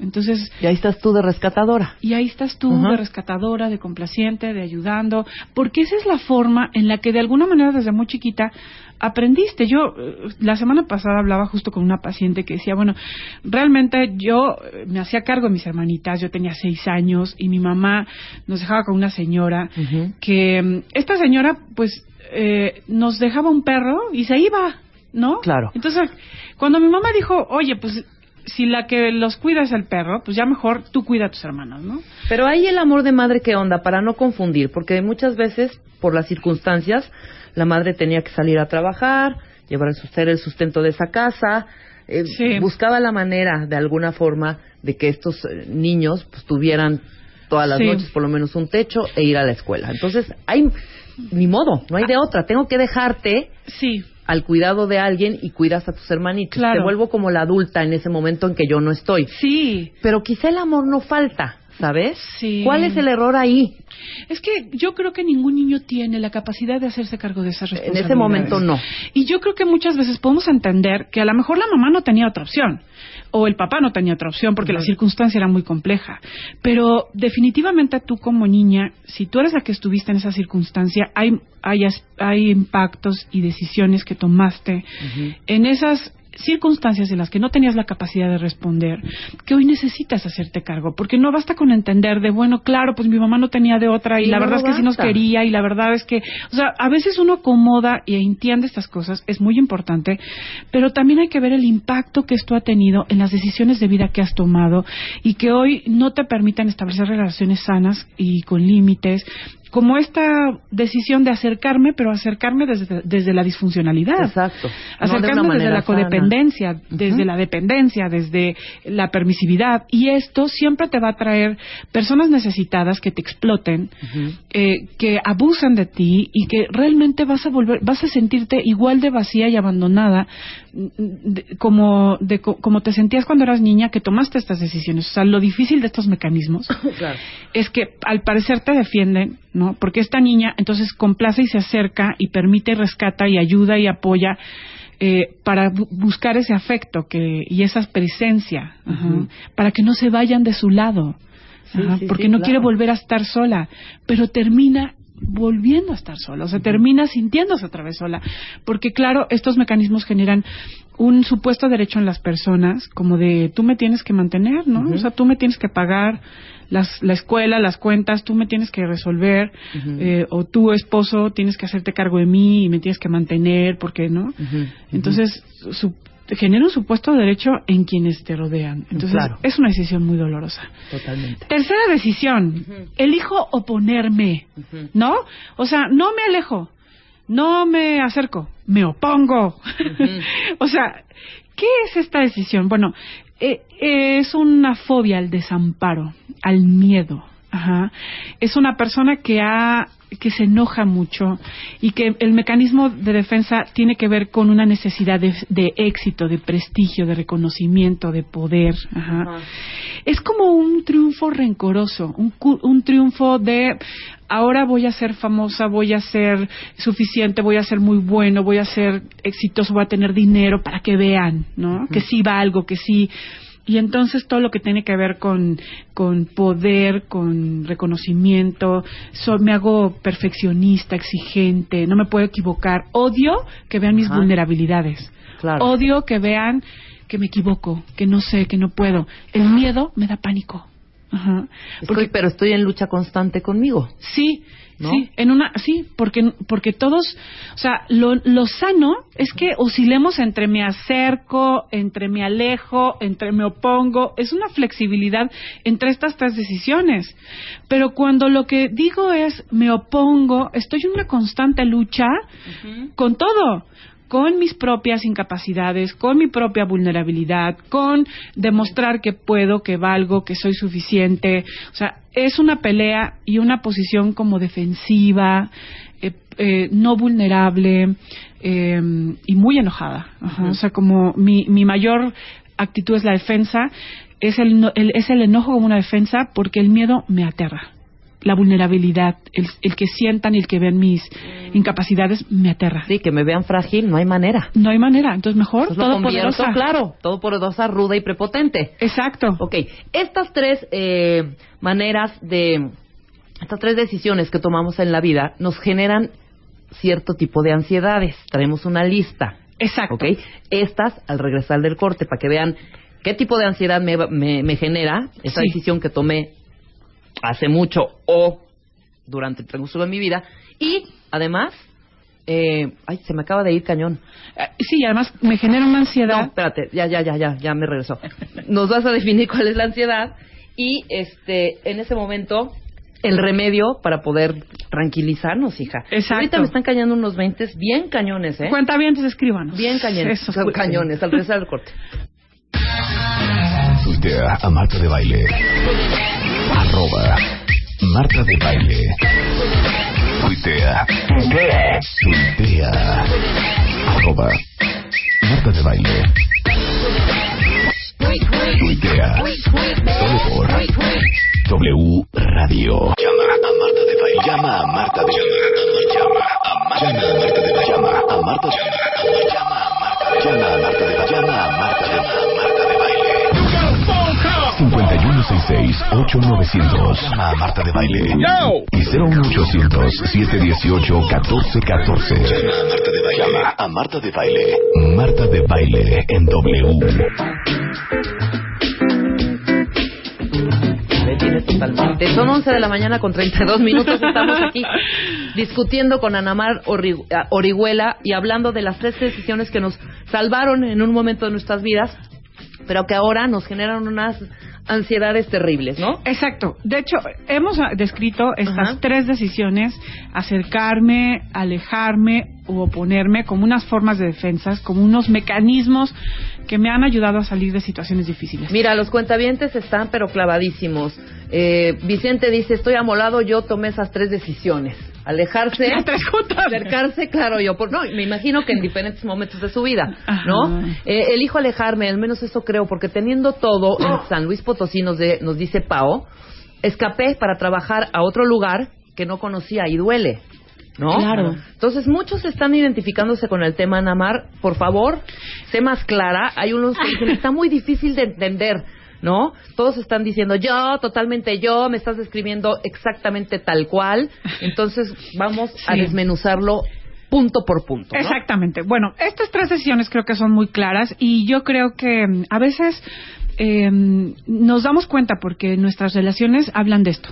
O rescatamos todo el tiempo o nos alejamos y no sabemos y ya cuando se pone la cosa más íntima, más, más cercana, más vulnerable, me alejo o todo el tiempo estoy a la defensiva y quiero ser buena, perfecta o bueno, perfecto, complaciente, hacerlo bien, resolver, como muy a la defensiva. Exactamente. Entonces, Eso ahora- elegimos en algún momento de nuestras vidas. esas son corazas. Ajá. Corazas, cada uno en su propia circunstancia se ha tenido que acorazar porque no pudo des- de- des- resolver y, y- y saciar estas necesidades afectivas fundamentales. Claro. Estas corazas generan ansiedad. Vamos a hablar de estas grandes fuentes de ansiedad, Ajá. ajá, que, que para empezar quisiera que entendamos qué es la ansiedad. Ajá. ¿Dónde O sea, se siente? ¿Qué se siente? Sí, la ansiedad justamente es una... Cuando hablamos de ansiedad hablamos de una sensación. Ajá. Lo que hay de fondo y lo que hay detrás de la ansiedad es miedo. Es un miedo en fantasía. No está ocurriendo. Pero yo tengo miedo de que me vayan a, que me vayan a dejar de querer. Ujú. Tengo que me vayan a abandonar. que me vayan a que no sea suficiente, Exacto. que lo haga mal. O sea, son miedos en fantasía. No es algo que está pasando, porque si está el ladrón frente de ti apuntándote con una pistola, se llama miedo. Se llama miedo y es real. Si tú crees que vas a salir y alguien te va a apuntar con una pistola, es un miedo en fantasía. Esta, esta sensación es ansiedad, ese miedo que hay detrás es un miedo en fantasía. Y estos, esto es la ansiedad. O sea, realmente vivir con ansiedad, eh, vivir acorazado nos genera una ansiedad que es un miedo a vivir. Y hay cinco tipos de esta angustia, ajá, porque cuando hablamos de ansiedad es la sensación, pero la emoción Es angustia. es angustia. Ajá. Y entonces, la- el primer tipo de angustia que podemos sentir es el- la angustia de sinsentido de vida. ¿Cómo es esta este tipo de angustia? Es como esta fiebre del alma cuando nosotros nos hemos traicionado en lo que queremos hacer, en lo que queremos vivir, en lo que hemos soñado desarrollar y que estamos haciendo otras cosas muy diferentes. Es la ansiedad de decir lo que yo quiero es ir a poner mi salón de belleza y hacer este proyecto, pero estoy aquí trabajando de secretaria, ¿no? O estoy de contadora. O estoy de O contadora, estoy haciendo cualquier otra cosa que no es mi hit. que no es mi hit. Estoy aquí eh, cuidando a mis hijos, o estoy aquí trabajando en esta cosa, o estoy aquí y no quiero estar. Y, y siento que mi alma, mi, mi necesidad está en hacer otra cosa. Ujú. Esta es la- el primer tipo de angustia. Es una forma como de traición a, a lo que necesitas, a lo que sueñas, a lo que quieres y, y estar haciendo otra cosa. Eso genera mucha ansiedad. Imagínate la mamá que está cuidando a sus hijos y que lo que quiere es irse a trabajar. O sea, es- vivirá esto con ansiedad. Imagínate el, eh, la persona que, que, que tuvo que ser, pon tu contadora, ¿no? Porque pues porque pensó que eso era lo de moda, porque le dijo su papá, porque así pensó que iba a complacer a su mamá, y, y, y lo que tiene realmente habilidades es para pintar, ¿no? Ujú. O sea, esta ansiedad de estar donde no quiero estar, em, de no hacer lo que, para lo que fui llamado. Y esto, bueno, se escucha un poco extraño, pero en verdad todos tenemos una habilidad para lo que, para lo que somos llamados. Sí. Sí, de verdad que sí. Hay una parte de nuestra alma que, eh, bueno, ya, si es les platicara mi hija. historia. Sí, pero el, el chiste es descubrirlo. el, el chiste es moverse y descubrirlo, porque uno puede ser abogada o puede ser eh, contadora, puede ser hacer mil cosas y, y que en realidad no sientas que eso te, te llama y te llena. Esa genera una gran ansiedad. Es una forma de coraza también. Es la siguiente angustia es el miedo catastrófico. Es algo, o sea, algo va a pasar. Qué raro que todo esté bien. Qué bien, qué mal que me esté yendo bien mi trabajo. Algo extraño. ¿Por qué no hemos tenido un Diosito me va a conflicto? castigar porque todo está saliendo muy bien. ¿no? Exactamente. O sea, esa es una angustia catastrófica de algo malo va a pasar porque todo está bien. Algo raro pasa en mi relación porque no hemos tenido conflicto. O sea, qué raro, qué extraño. Algo, algo hay de fondo aquí muy malo. Qué duro, Rebe, es crecer en, sintiendo que estás como en guerra, en, en una situación de defensa. En esta hipocondria del alma, hombre. Exactamente, ¿No? qué buena Pues como frase. hipo- sí, sí, como hipocondria que es. Sí, y no decir, bueno, todo está bien. No, la vida no siempre es un conflicto, no siempre es una actitud de defensa, no siempre tienes que estar alerta. No, o sea, la vida también se disfruta, es para estar en paz, para estar para disfrutar lo conquistado, lo logrado. O sea, este es otro tipo de angustia, algo malo va a pasar. Eh, algo me amenaza en mi trabajo, las personas, el medio ambiente. Ese es otro tipo de angustia. O sea, estos mecanismos de defensa generan este tipo de angustia. Ajá.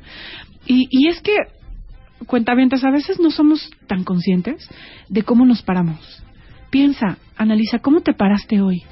¿Cuál fue tu sensación al despertar? ¿Fue una sensación de bienestar, de paz? O de angustia. O de angustia, porque es lunes, porque lo que viene, porque no sé qué, porque si tengo que pagar, que si tengo que no sé qué, que si cuál.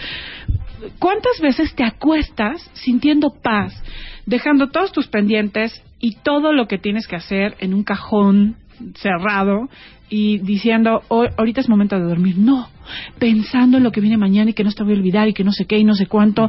¿Cuántas veces la angustia se siente en el cuerpo?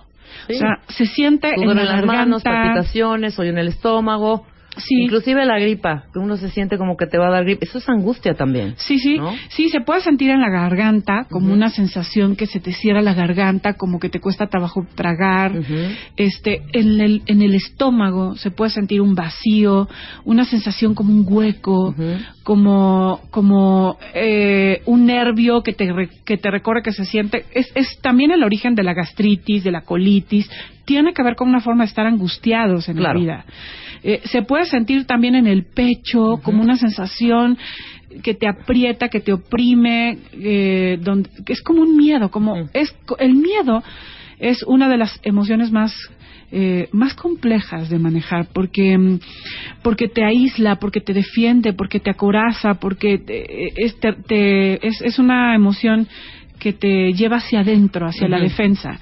Entonces ese, el miedo si- se siente en estas partes del cuerpo y eso es la angustia de la que estamos hablando. La siguiente tipo de angustia, es la angustia por incertidumbre. Ajá. O sea, dar el poder. ¿Qué dura es esta angustia? Es la angustia de me quiere, no me quiere. Está, no está. Eh, ¿Va a quererse casarse conmigo o no? Ujú. Eh, eh, eh, ¿va, a ser- ¿Va a estar de buenas o no? Hombre, seré lo suficientemente buena para él, no lo Sí. seré, ¿sabes? Ajá. Sí.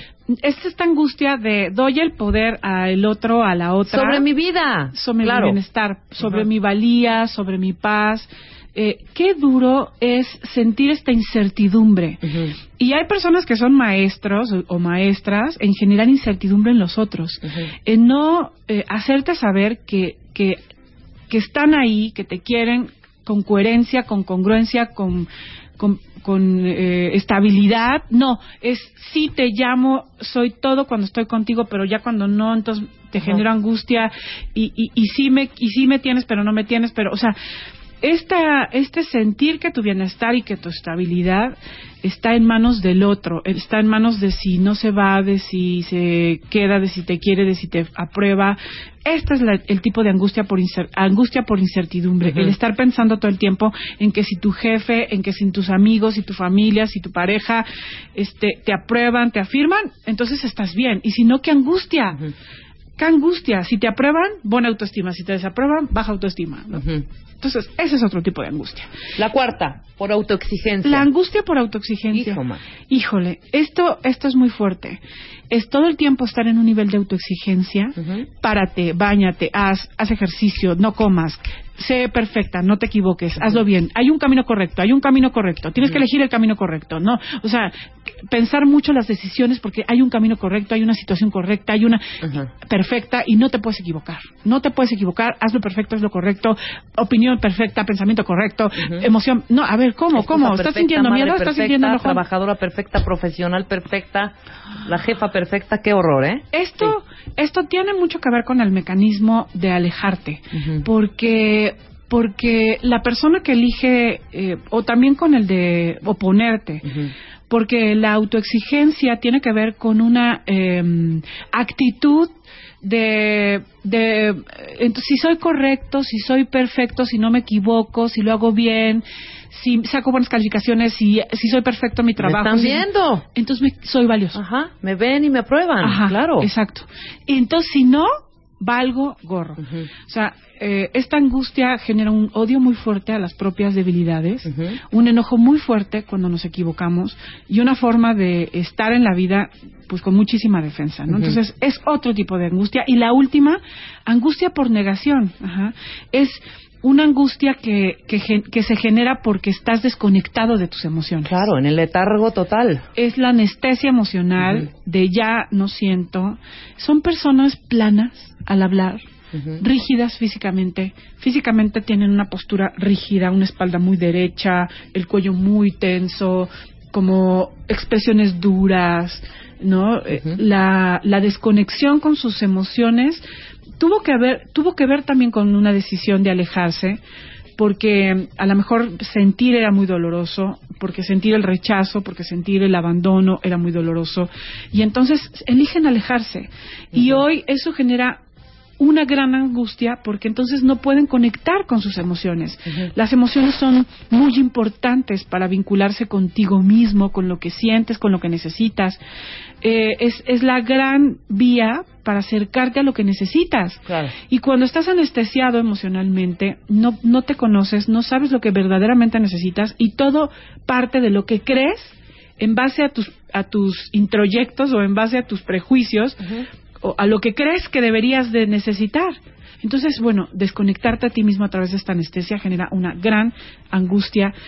Y, y bueno, esta angustia tiene que ver como una forma eh, es un es una es una forma en la que esta energía reprimida de ser tú mismo en que esta eh, esta negación de tus necesidades fundamentales es, es así como se es así como tú logras ver que hay algo que, que está negado en ti que no estás siendo tú mismo Y esa es la manera en que estás viviendo, ¿no? exactamente o sea la angustia Es la también manera tiene que función. interpretas tu vida y crees que es así. Exacto.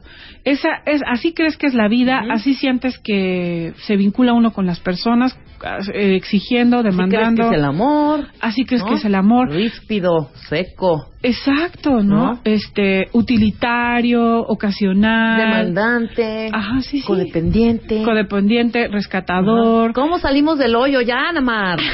bueno, vamos a ver justamente eh, cómo poder eh, ir desarrollando otra parte que, que ya no generando estos círculos viciosos para dejar de vivir esta ansiedad, porque vivir con ansiedad es muy fuerte eh, y no te hace vivir. Entonces, ¿cómo lograr de- salir de esto? Uno, es muy importante que, que vayamos a esos nudos emocionales, Rebe. O sea, tenemos que ir a esos nudos emocionales. Tienen que tocar esas fibras. esas fibras, esas heridas del alma. Claro. Necesitamos ir, son el origen de muchas cosas.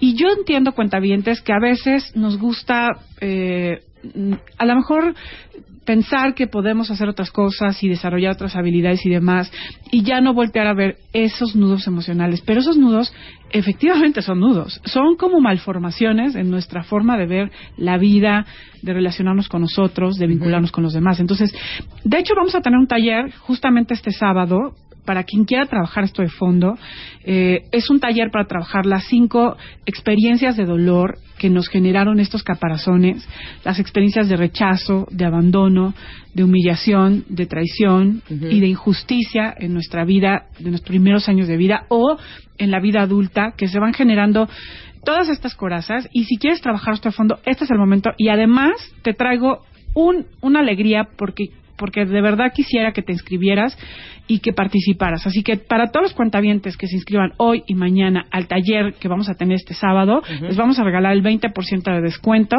en el costo del curso. Muy bien, muy bien. Porque para que lo Esas son tomes ganas de para- ayudar. Exactamente. Es que de verdad no va a haber una promoción así. O sea, va hoy y mañana.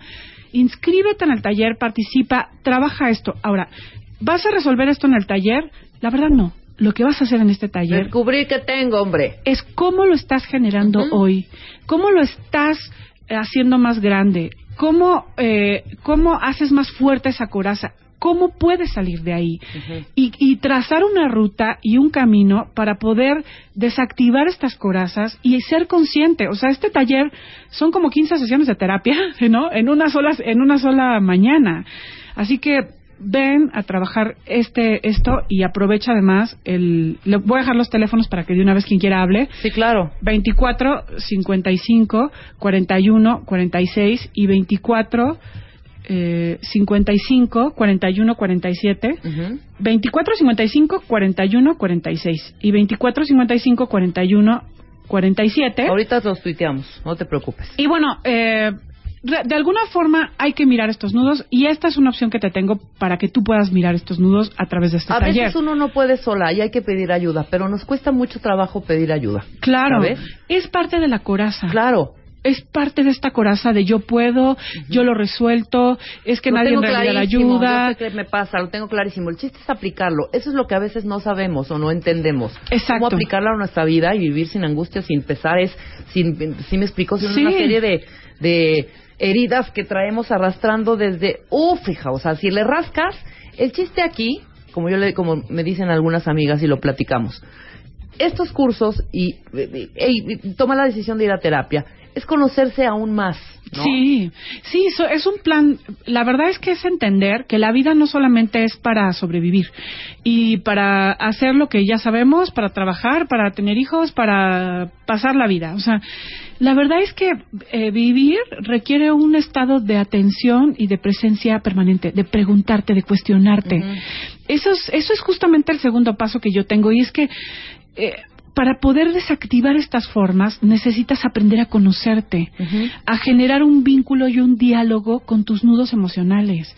No basta con conocer que ahí están, no basta con conocer cómo se manifiestan, necesitas aprender a vincularte con ellos con amor, con agradecimiento y con paciencia para poder ir generando una forma de salir de ese caparazón, de Sí. salir de esa defensa y de mostrarte a ti misma que sí puede ser querida, querido, que sí puede ser perteneciente, que, que no, que el mundo que a lo mejor aprendiste a mirar es un mundo que puedes mostrarle un rostro diferente y esto es algo que solamente puede hacer un adulto. O sea, un adulto que, que tuvo esta circunstancia, fíjate, Rebe, que creo que de las más altas cualidades humanas es lograr que de las circunstancias duras, complicadas, dolorosas, eh, encontremos la fuerza, Claro. el valor, el poder. Y yo creo que todos podemos ser resilientes, o sea, todos podemos encontrar en estas circunstancias nuestra fuerza, nuestra identidad, hasta nuestro porqué de Pero vivir. tienes que irte a tu antes. O sea, está muy padre el aquí y ahora, que todo el mundo, aquí y ahora, aquí y ahora. Sí, Claro, pero revisa tu antes, porque así vas a poder vivir plenamente tu aquí y ahora. exacto. ¿No? Es que ah, aquí y ahora sí, pero aquí y ahora está mi miedo a que me traiciones cuando no hay ningún indicio que me vas a traicionar. Por eso, hay que dar una revisada atrás. Exacto. ¿No? Entonces, en mi aquí y ahora está mi pasado. Claro. En mi aquí y ahora está mi miedo al abandono. En mi aquí y ahora, eso es. No hay que ir por la basura del pasado. Claro. Hay que ir por las manifestaciones en el presente que tienen su origen en nudos del pasado. y, y, y este diálogo eh, contigo mismo y crear un vínculo con este dolor es muy importante para poder generar un cambio, entender que es una es una situación de proceso. No querramos, o sea, yo no voy a venderles el tónico de la felicidad Sí, no eterna de- mágicas, hombre. para quitarnos el caparazón. El, el ir quitándote poco a poco esa defensa y mostrándote a ti mismo como una buena madre, como un buen padre interno, Y es un trabajo constante. mostrándote a ti mismo un camino diferente, es un acto de amor. Y eso, ir construyendo esas victorias, este, este apreciarte, respetarte, acompañarte, mostrarte un camino diferente, mostrar, vincularte con otras personas desde el amor, eso es un camino que te va a ir sanando. Y lo más hermoso de esto es que el paso que des, el pequeño paso que des, ya genera paz, ya genera Claro. esperanza. Y, y sí se puede cambiar, o sea, quiero decirte que sí se puede cambiar de escalón. O sea, necesitamos tener, recuperar esa esperanza de que, de que hay una cosa, hay algo diferente que no has visto, que no has descubierto. Y bueno, me encantaría acompañarte a, a que lo miráramos a través del taller de este sábado. Claro que sí, Ana. Y bueno, Claro te quiero sí. darles mi página, ¿puedo? ¿Todavía me ¿Lo da puedes- tiempo? Sí, rápido, Facebook. Eh, bueno, eh, en Facebook, ah, Anamar Orihuela, Rico, ese es mi Facebook. En Twitter, arroba Anamar Orihuela. Eh, ahí podemos conectarnos, hablarnos. Siempre pongo frases de mantenimiento espiritual. Y mi página www.anamarorihuela.com.mx, porque ahí también pongo todas las actividades en las que vamos a estar. Está increíble, Ana Mara. Entonces, Gracias, el próximo curso es este fin de semana. Este sábado los espero, Ahorita ya- ya llámanos, aprovecha el 20% de descuento porque además es pues es una alegría para ti. Y solo para ti cuenta heridas, ¿no? A sanar nuestras heridas. Totalmente. No hay más. Muchas gracias, Ana Mar. Nos vemos la próxima semana que traemos tema interesantísimo también. Sí, eh, buenísimo tema. Sí, maravilloso. Espectacular. Esto es. Nosotros eh, vamos a hacer una pausa y regresamos con el doctor Fermín Subiahuir. Este siempre me ha, me ha costado trabajo el apellido de nuestro doctor Fermín. Subiaur. A ver, dilo, Ana Mar. Subiaur. Subiaur. Vamos a hablar de nódulos. Fíjate que tengo un amigo que ahorita está cañón con los nódulos. Eso al regresar del corte. Llama a Marta de Baile. Llama a Marta de Baile. Llama a Marta de Baile. Llama a Marta de Baile. Llama a Marta de Baile. Llama a Marta de Baile. Llama a Marta de Baile. Llama a Marta de Baile. 5166-8900. Llama a Marta de Baile. Y 01800-718-1414. Llama a Marta de Baile. Llama a Marta de Baile. Marta de Baile en W. Estamos de vuelta. Vuelta, vuelta, baile. Vuelta. Marta de Baile. En W. Escucha.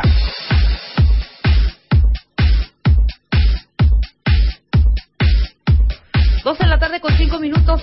Estamos de vuelta en W Radio y está con nosotros ahora sí el doctor Fermín Subiagur. ¿Cómo estás?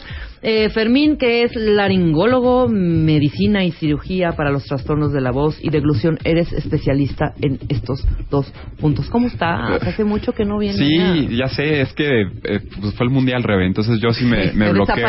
Me bloqueo con el fútbol. ¿Qué tal? Sí. Me dice, me dice Fermín, no, pues yo también súper deprimido. Ya no hay fútbol. Y ahora este tenemos que esperar a que, que llegue la NFL Exacto, y exacto. este y bueno el año que viene no ya los lo diferentes torneos. No, no, bueno, sí, es que no es lo mismo que el mundial, la verdad es que no. Pero bueno, pues ya ni modo, ¿no? Ya ya pasó, Ahora se fue el mes que- rapidísimo. Ahora sí a lo que nos trujo Chencha. Pues sí, ahora seguramente todo el mundo después del mundial ya quedó más ronco que antes también. Claro. Pues por andar este gritando, Gritando y gol, fíjate, o no era penal. o, o sí, o gritando todo tipo de cosas, ¿no? Cuando cuando pierde el equipo que uno no le va. Hombre, el tema de hoy, los nódulos. Fíjate que tengo un amigo, y te lo digo porque pues tú eres el doctor, tú eres el experto, que en fácil, en seis meses, se le acabó la voz. Haz de cuenta, de hablar normal, ay, cómo está, que no sé qué, de repente ya era así, ¿qué onda? ¿Dónde vamos a ir? ¿Qué anda? Ah, ¿Qué no sé qué? Vamos a echarnos unos drinks. Cañón, nódulos, hijo. ¿Y se le quedó así? No, no, Ah. ya lo operaron. Ah. Ya le quitaron ahí sus nodulillos y Sí. todo y ya empezó poco a poco otra vez a recuperar la voz, pero todavía tiene un dejito así como Sí, de- sí, sí. ¿no? Sí, mira, e- este tema, este, no Est- estábamos platicando que puede ser muy interesante hablar de esto, Ajá. porque si hay de algo que hay mitos, digo, de- hay de- obviamente como en toda la medicina hay mitos de todo, pero en particular de los nódulos, yo te puedo decir que el que tú le digas a una persona y, en pa- y tiene que ser casi siempre alguien que se dedica especialmente a cantar, una persona que canta, se dedica profesionalmente a la voz, si tú les dices que tienen nódulos, es casi, casi como decirle a un futbolista que le tienes que cortar el pie Ajá. o decirle a un pitcher que tienes que cortarle el brazo. E- Es así, así lo sienten. Así de fuerte. Se deprimen, eh, siente, es- y, y eso es porque se ha generado pues muchas mucha mala información alrededor de qué son los nódulos y lo ven como una cosa que ya es el final de su carrera. Este, inclusive personas que, que no son cantantes también ya, ya dicen, híjole, ya tienen nódulos. Chin, pues ya, ya valió, ya, ya no van a poder seguir haciendo lo que están haciendo vocalmente. Claro. Entonces, este, valdría la pena que eso, pues justamente lo aclaráramos para que no se lleven la mala información y se también ha- se ha generado una mala fama de los problemas de la voz porque hay gente que luego le van y les quitan los nódulos o lo que tengan en las cuerdas, quedan mal y entonces dicen ni por equivocación se te ocurra que te operen las cuerdas vocales. Claro. Entonces, todo depende cómo lo hagas, cómo se haga y qué es lo que se esté quitando. Pues digo, pues, hay que seleccionar correctamente a, a quién es candidato o no a Sí, cirugía. claro, hay que ir con un especialista. Eh, Entonces, los nódulos, pues mira, son así como de manera muy básica son callos en las cuerdas vocales. Ya habíamos platicado aquí muchas veces que son dos las cuerdas vocales que tenemos Ajá. y que están en el cuello, más o menos un poquitito abajo de la manzana de Adán Ujú. en los hombres, en las mujeres si te tocan ahí una estructura que sale un poquito, es parte de la laringe. Acá. Este, y justo ahí en medio de esos cartílagos, si ustedes se tocan ahí con un dedo y dicen I o A, van a sentir que vibra un poquito A el ver. dedo. Y... ¿Sienten cómo vibra un poquito Sí, cuando se tiqui, tocan? tiqui. Exacto, es que ahí están justo las cuerdas. Entonces las cuerdas son dos, se juntan y a la hora que pasa el aire de abajo para arriba empiezan a vibrar. También hemos puesto ya aquí el ejemplo muchas veces de es como un globo que tú inflas, jalas la boquilla y a la hora que pasa el aire suena ¿no? Porque estás Ajá. haciendo que vibre esa ese, esa parte del globo. Lo mismo pasa con la con la voz. Entonces, las cuerdas vocales vibran entre 100 hasta 700 veces por segundo. Imagínense cuántas veces están vibrando en un día. Y entonces están, están hechas para tolerar vibraciones, de hecho están diseñadas para eso, pero en personas que hablan muchísimo Claro. o que gritan mucho o son muy extrovertidas o tienen que estar usando muchísimo la voz, esas exceso de vibraciones entonces van generando un callo.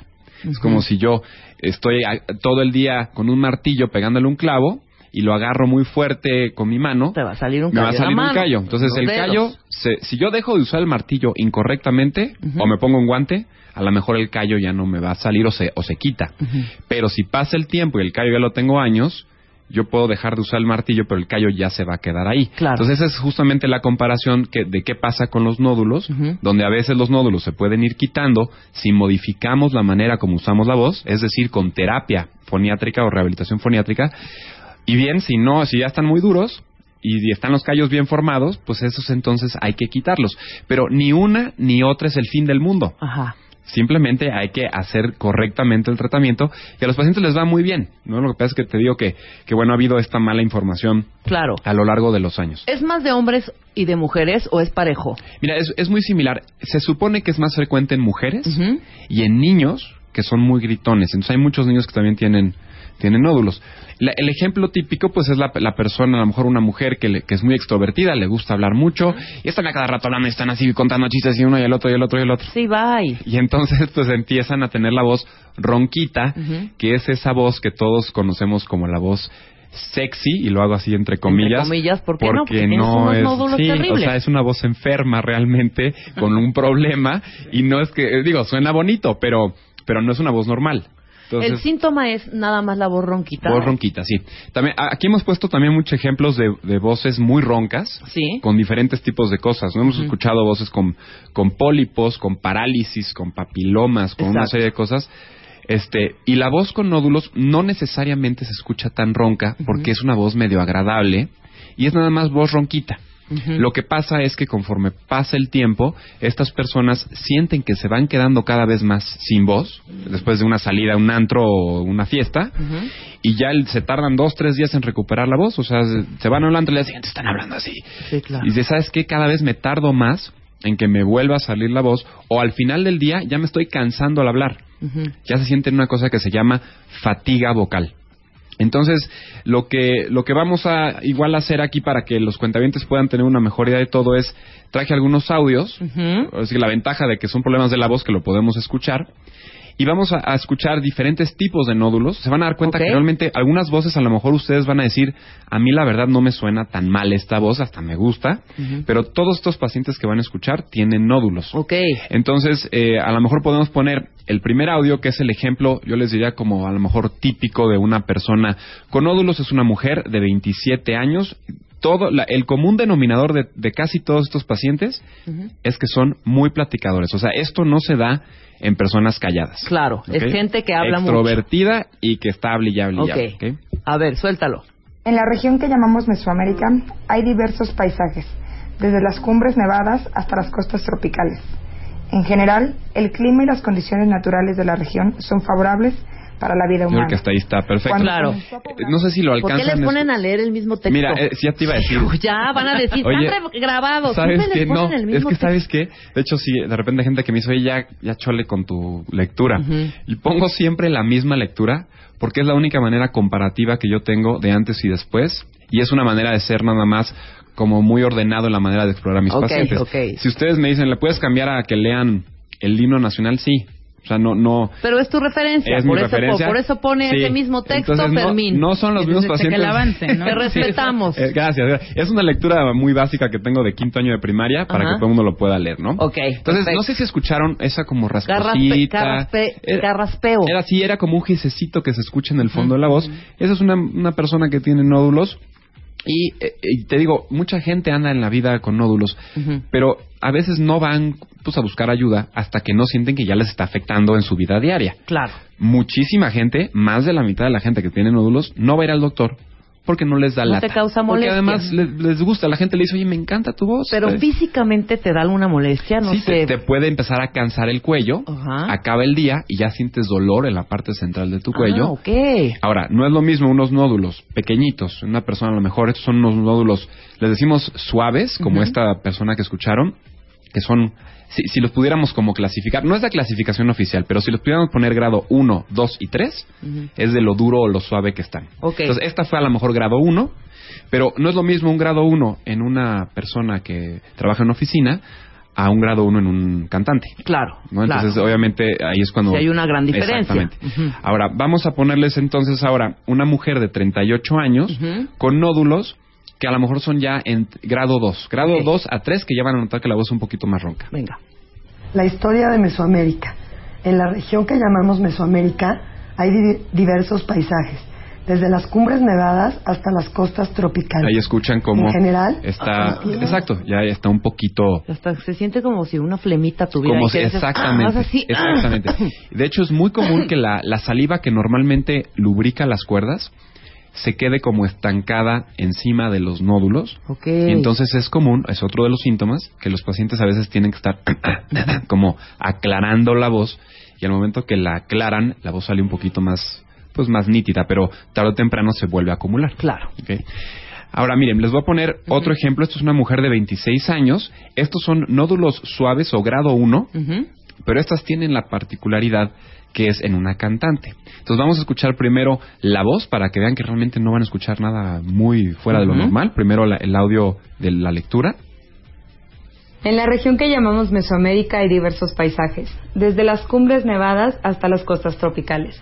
En general, el clima y las condiciones naturales de la región son favorables para la vida humana. Hasta ahí está perfecto. Entonces realmente es una voz No, normal, yo ¿no? diría Sí, no yo tiene también nada, ni diría- un nódulo, nada. Pero ella no viene por su voz hablada, viene porque siente que no llega a su registro alto. Ok. A su falsete, a la Ajá. parte más alta de su tono, de su registro vocal.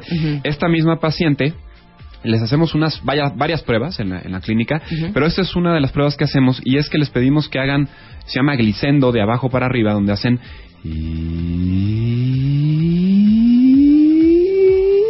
hasta arriba en un volumen muy bajito. Cuando tienes tú algo muy pequeñito en el borde de tus cuerdas, nódulos muy chiquititos, justo en la parte más alta, la voz se va a cortar. A ver, yo hago, hago y me dice. Con vo- volumen bajito, ¿eh? Sí, ahí te va. Ponme rever. Así.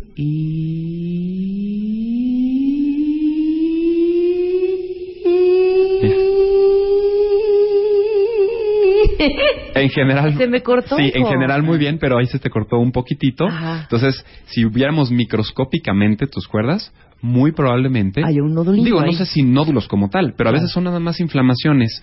Pues por el uso, por el cigarro, Exacto. por el hablar, hablar, sin que te dé ningún problema en tu vida diaria, ¿no? Entonces, esas son las pruebitas que podemos darnos cuenta. Ahora, escuchen a esta cantante de 26 años que les puse la lectura, ahora haciendo esa prueba. El número cuatro. Se le fue la voz. Escuchan el... Cuando escu- Ajá. ustedes escuchen en alguien ese... Esa fuga de aire, pues es literalmente fuga de aire. Las cuerdas no se están cerrando completamente. Entonces esos hay un bloqueo. Exactamente, hace que se fugue el aire por ahí. Y eso es lo que da ese hiss, o esa Ajá. característica de hiss que así le dicen los cantantes, o esa pues ruidito de A mí aire. así me pasa. Fíjate Claro. que los agudos en el karaoke no, Sí, te los no se te dan, no y, te los fíjate, y siempre van a ser en los agudos, en particular en los nódulos. O sea que eso es un tip que les podemos ir a los cuentavientes o a los que les guste cantar. Si notan esa falla en los tonos más altos, pues Vayan posiblemente. con Fermín, pues, vayan con Fermín. O por lo menos que sepan que a lo mejor tienen algo, no, no tiene que ser nada malo, ¿no? Bueno, entonces ese es el ejemplo en cantante. Ajá. Ahora, vean este otro ejemplo. Yo, yo les, lo más común entonces son mujeres Ujú. extrovertidas que usan mucho la voz. Pero se da mucho en niños Y entonces aquí les voy a poner ahora unos ejemplos. Este Ok. es el, el audio número 5 es de un niño de 12 años. este niño tiene nódulos grado 1 o, o suaves. La historia de Mesoamérica.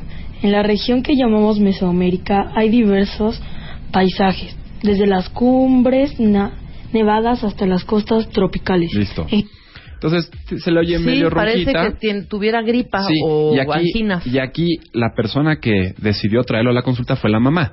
Porque dijo, es que yo siento que después está en una fiesta y acaba muy ronco. El día siguiente recupera la voz. ¿Por qué? Pues porque le deja de chocarlas. Entonces descansan las cuerdas.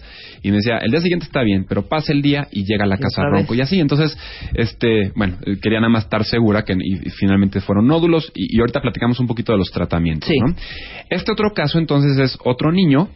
Este tiene 11 años. Y estos son nódulos grado 3, o sea, es un, es un niño que ya tiene nódulos muy, muy duros, ¿no? Listo, el 6. La historia de Mesoamérica.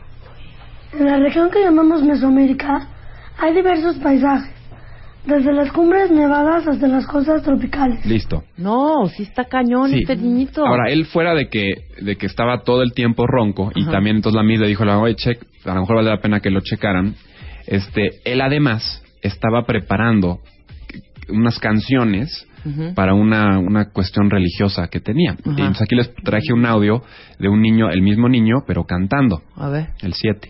Mera Hashem, Shem Elokeinu, Udeshama, Beare Yehuda, Ah, Ubehutot. Digo, canta padre, ¿no? Canta canta muy bonito, bonito. pero sí pero se está- nota que está, es- sí está eh, teniendo sí, esfuerzo sí, y está todo forzando y y hay además, mucho aire. Sí, y esto no lo pueden ver eh, los que nos estén escuchando, pero esto, estas personas y estos niños los ves y desde que están hablando ves cómo están apretando los músculos del cuello por el esfuerzo que tienen. sacar la voz. Claro. Y casi siempre les preguntas si les llega, los llegan a sentir cansado el cuello y casi siempre te dicen que sí. Que sí. Porque es un esfuerzo muy fuerte Claro. que tienen que hacer para, para lograr cerrar.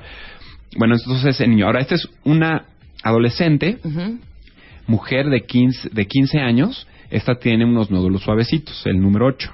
La historia de Mesoamérica.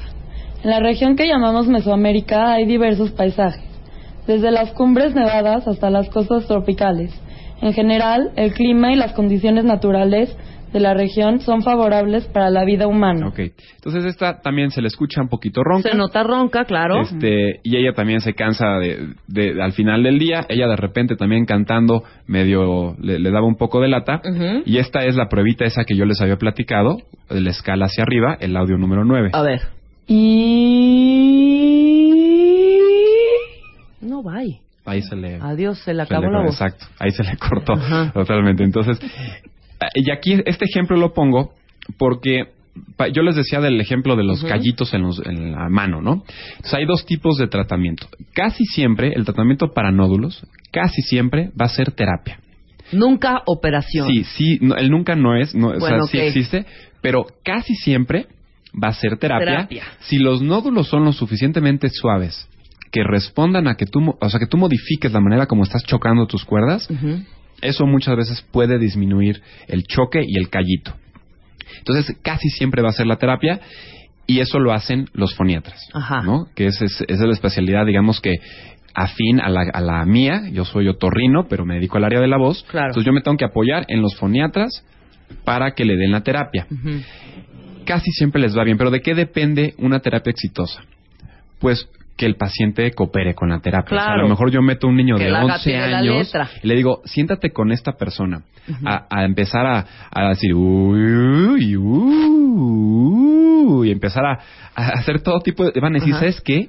Digo, voy porque mi mamá me está diciendo, Claro, y me lo han hijo, dicho los no niños, pero yo me quiero ir con mis amigos a jugar. Claro. Y, y, y la verdad es que cuando se van con sus amigos, sus amigas, no van a estar aplicando las técnicas de, de no, por foniatría. supuesto que no. Al contrario, van a estar gritando. Claro, entonces esa es una parte muy importante y es por eso que en los niños hay que ver qué tanto pueden cooperar, que no les vas a decir vete a la terapia, más bien es nada más que los papás sepan que no tiene nada malo, porque hay otros problemas de voz en niños que pueden ser cosas diferentes, como lo que ya platicamos de la papilomatosis Exacto. laringea, ¿se acuerdan?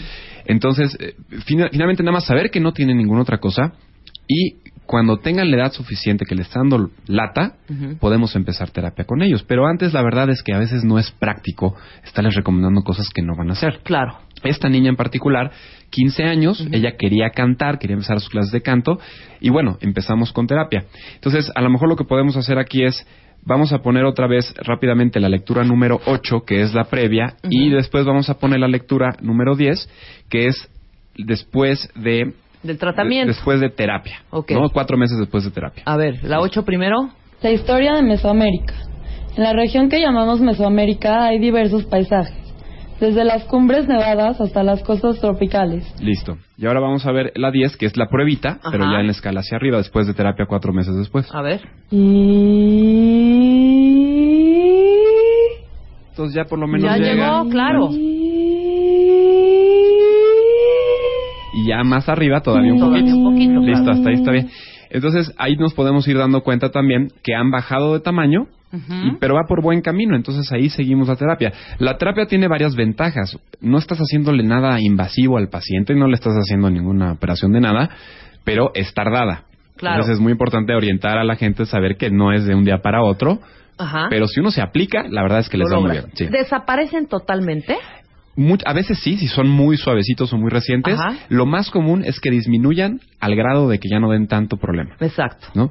Y e- el último caso que les traigo es el de un caso de nódulos donde están muy duros y donde aquí la terapia no funcionó mayor cosa y entonces decidimos operarla. Y tuvimos que raspar el. Exactamente. Esta es una niña de 11 años y aquí está el- la, la voz previa. Venga. En la región llamamos Mesoamérica hay diversos paisajes, desde las cumbres nevadas hasta las costas tropicales. En general, el clima y las condiciones naturales en la región son favorables para la vida humana. Listo, ahora podemos Hombre, poner la, pero un- la voz de después viejita. Sí, después de la cirugía se escucha A ver, así. después de la cirugía. En la región que llamamos Mesoamérica hay diversos paisajes, desde las cumbres nevadas hasta las costas tropicales. En general, el clima y las condiciones naturales de la región son, fa- son favorables para la vida humana. Entonces, eh, ella le, le mejora, puede seguir, ella quería, este, quería empezar a cantar, entonces quería entrar a su clase de canto, pero los maestros de canto se dieron cuenta que estaba teniendo problemas ahí en ese registro alto, ¿no? Entonces, a ella siguió con sus clases, pero ahí también, ¿qué pasa? Que después de una cirugía, debes de recomendarles que tomen terapia, porque si tú ya le quitas el callito, pero siguen hablando igual. Va a volver a salir. Va a regresar. Claro. Entonces, no dar terapia de rehabilitación foniátrica después de una cirugía es una pérdida de tiempo Exacto. pérdida de tiempo y, y pasa muy seguido que de repente dices que me quitaron esto, me volvió a salir, pues sí porque sigues con tus malas técnicas de, de- de hablar o de, o de cantar. Claro, claro, claro. Entonces, eh, no sé si escucharon del, el- bueno, fue muy sonado el problema que tuvo Julie Andrews, ¿no? Ajá. Este, Mary Poppins, la novicia rebelde, que la, la operaron.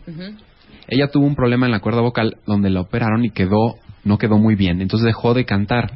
Sí. Entonces, a raíz de este tipo de casos, se hacen una mala fama la cirugía de cuerdas vocales, pero mientras se hagan en pacientes que se seleccionen correctamente, con el equipo correcto y de una manera especial, que, que existe un área de fonocirugía, justamente Exacto. esto, entonces no tiene por qué haber ningún problema después.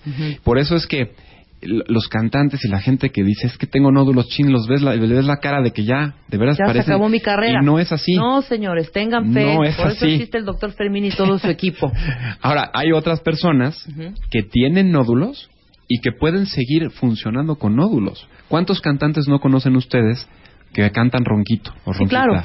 Sí, tienen Digo, sus nodulitos. Rod ahí. Stewart, este, Tina Turner, ¿cu- ¿cuánta gente conocen que y es un- la característica de su voz? Entonces, tú puedes tener un problema en tus cuerdas, pero mientras sepas usar tus cuerdas con ese problema o manejar correctamente ese problema, entonces no te va a dar ningún otro problema después. Claro. Y no necesariamente tienes que quitártelos o tienes que llevar a terapia. Ya cuando eso interfiere con tu vida diaria, entonces sí, vale Hay la pena tratarlo. claro. Pero, pero el mito de que aléjate de, de- de la cirugía ta- también es algo que no, no es cierto, ¿no? No es de todo cierto. Entonces estos son los ejemplos que les quería traer. Y este No, muy bien, clarísimo, Fermín. y, y les digo, nada más es, es quitar el mito de, que, de que los nódulos es el fin del mundo. No es así. Si tienen un problema que le está dando lata y lata y lata y no acaba de mejorar, Ajá. revísense. No está de más nada más saber que no es nada Sí, malo. que no y se va a otra cosa la- importante, La carrera sí, artística, ni la voz, ni nada. Nada. Se Los, no- los nódulos no se convierten en cáncer, los nódulos no se vuelven malos, Ok, este, son lesiones 100% benignas. perfecto. Totalmente. ¿Dónde te pueden encontrar, Fermín? Bueno, me pueden localizar en el Twitter, arroba Clínica de la Voz. Ajá. En el Facebook igual, Clínica de la Voz y Deglución. Ujú. Y el teléfono, tenemos una sucursal en el Ángeles de Interlomas, que es el 52 46 94 90 y otra clínica en Polanco 52 54 50 30. Muchos de estos audios y fotos de cuerdas vocales también las pueden encontrar en la página que es www.clinicadelavoz.com y las dudas que tengan, cualquiera que sea, escríbanme, platiquen conmigo, yo encantado de orientar a todo mundo, ¿no? Maravilloso, Fermín. Te agradecemos mucho. Nos vemos pronto por acá. No nos Seguro. abandones No, tanto, de no, verdad. no, ya, ¿eh? ya, ya pasó el mundial, Dentro de entonces ya. cuatro años es el siguiente, así que te queremos aquí Sale, en vale. 15 o 20 días Seguro, a lo más. seguro, seguro. Nosotros hacemos una pausa, ya llegó Ricardo Farías, a.k.a. Guarache, para hablar, no hay nada más bonito que un niño hasta que aparece película de terror. Tuitea a Marta de Baile. Arroba Marta de Baile. Tuitea. Tuitea. Arroba Marta de Baile. Tuitea. Solo por W Radio. Estamos de vuelta. Vuelta, vuelta. Vuelta. Marta de Baile. En W. Escucha.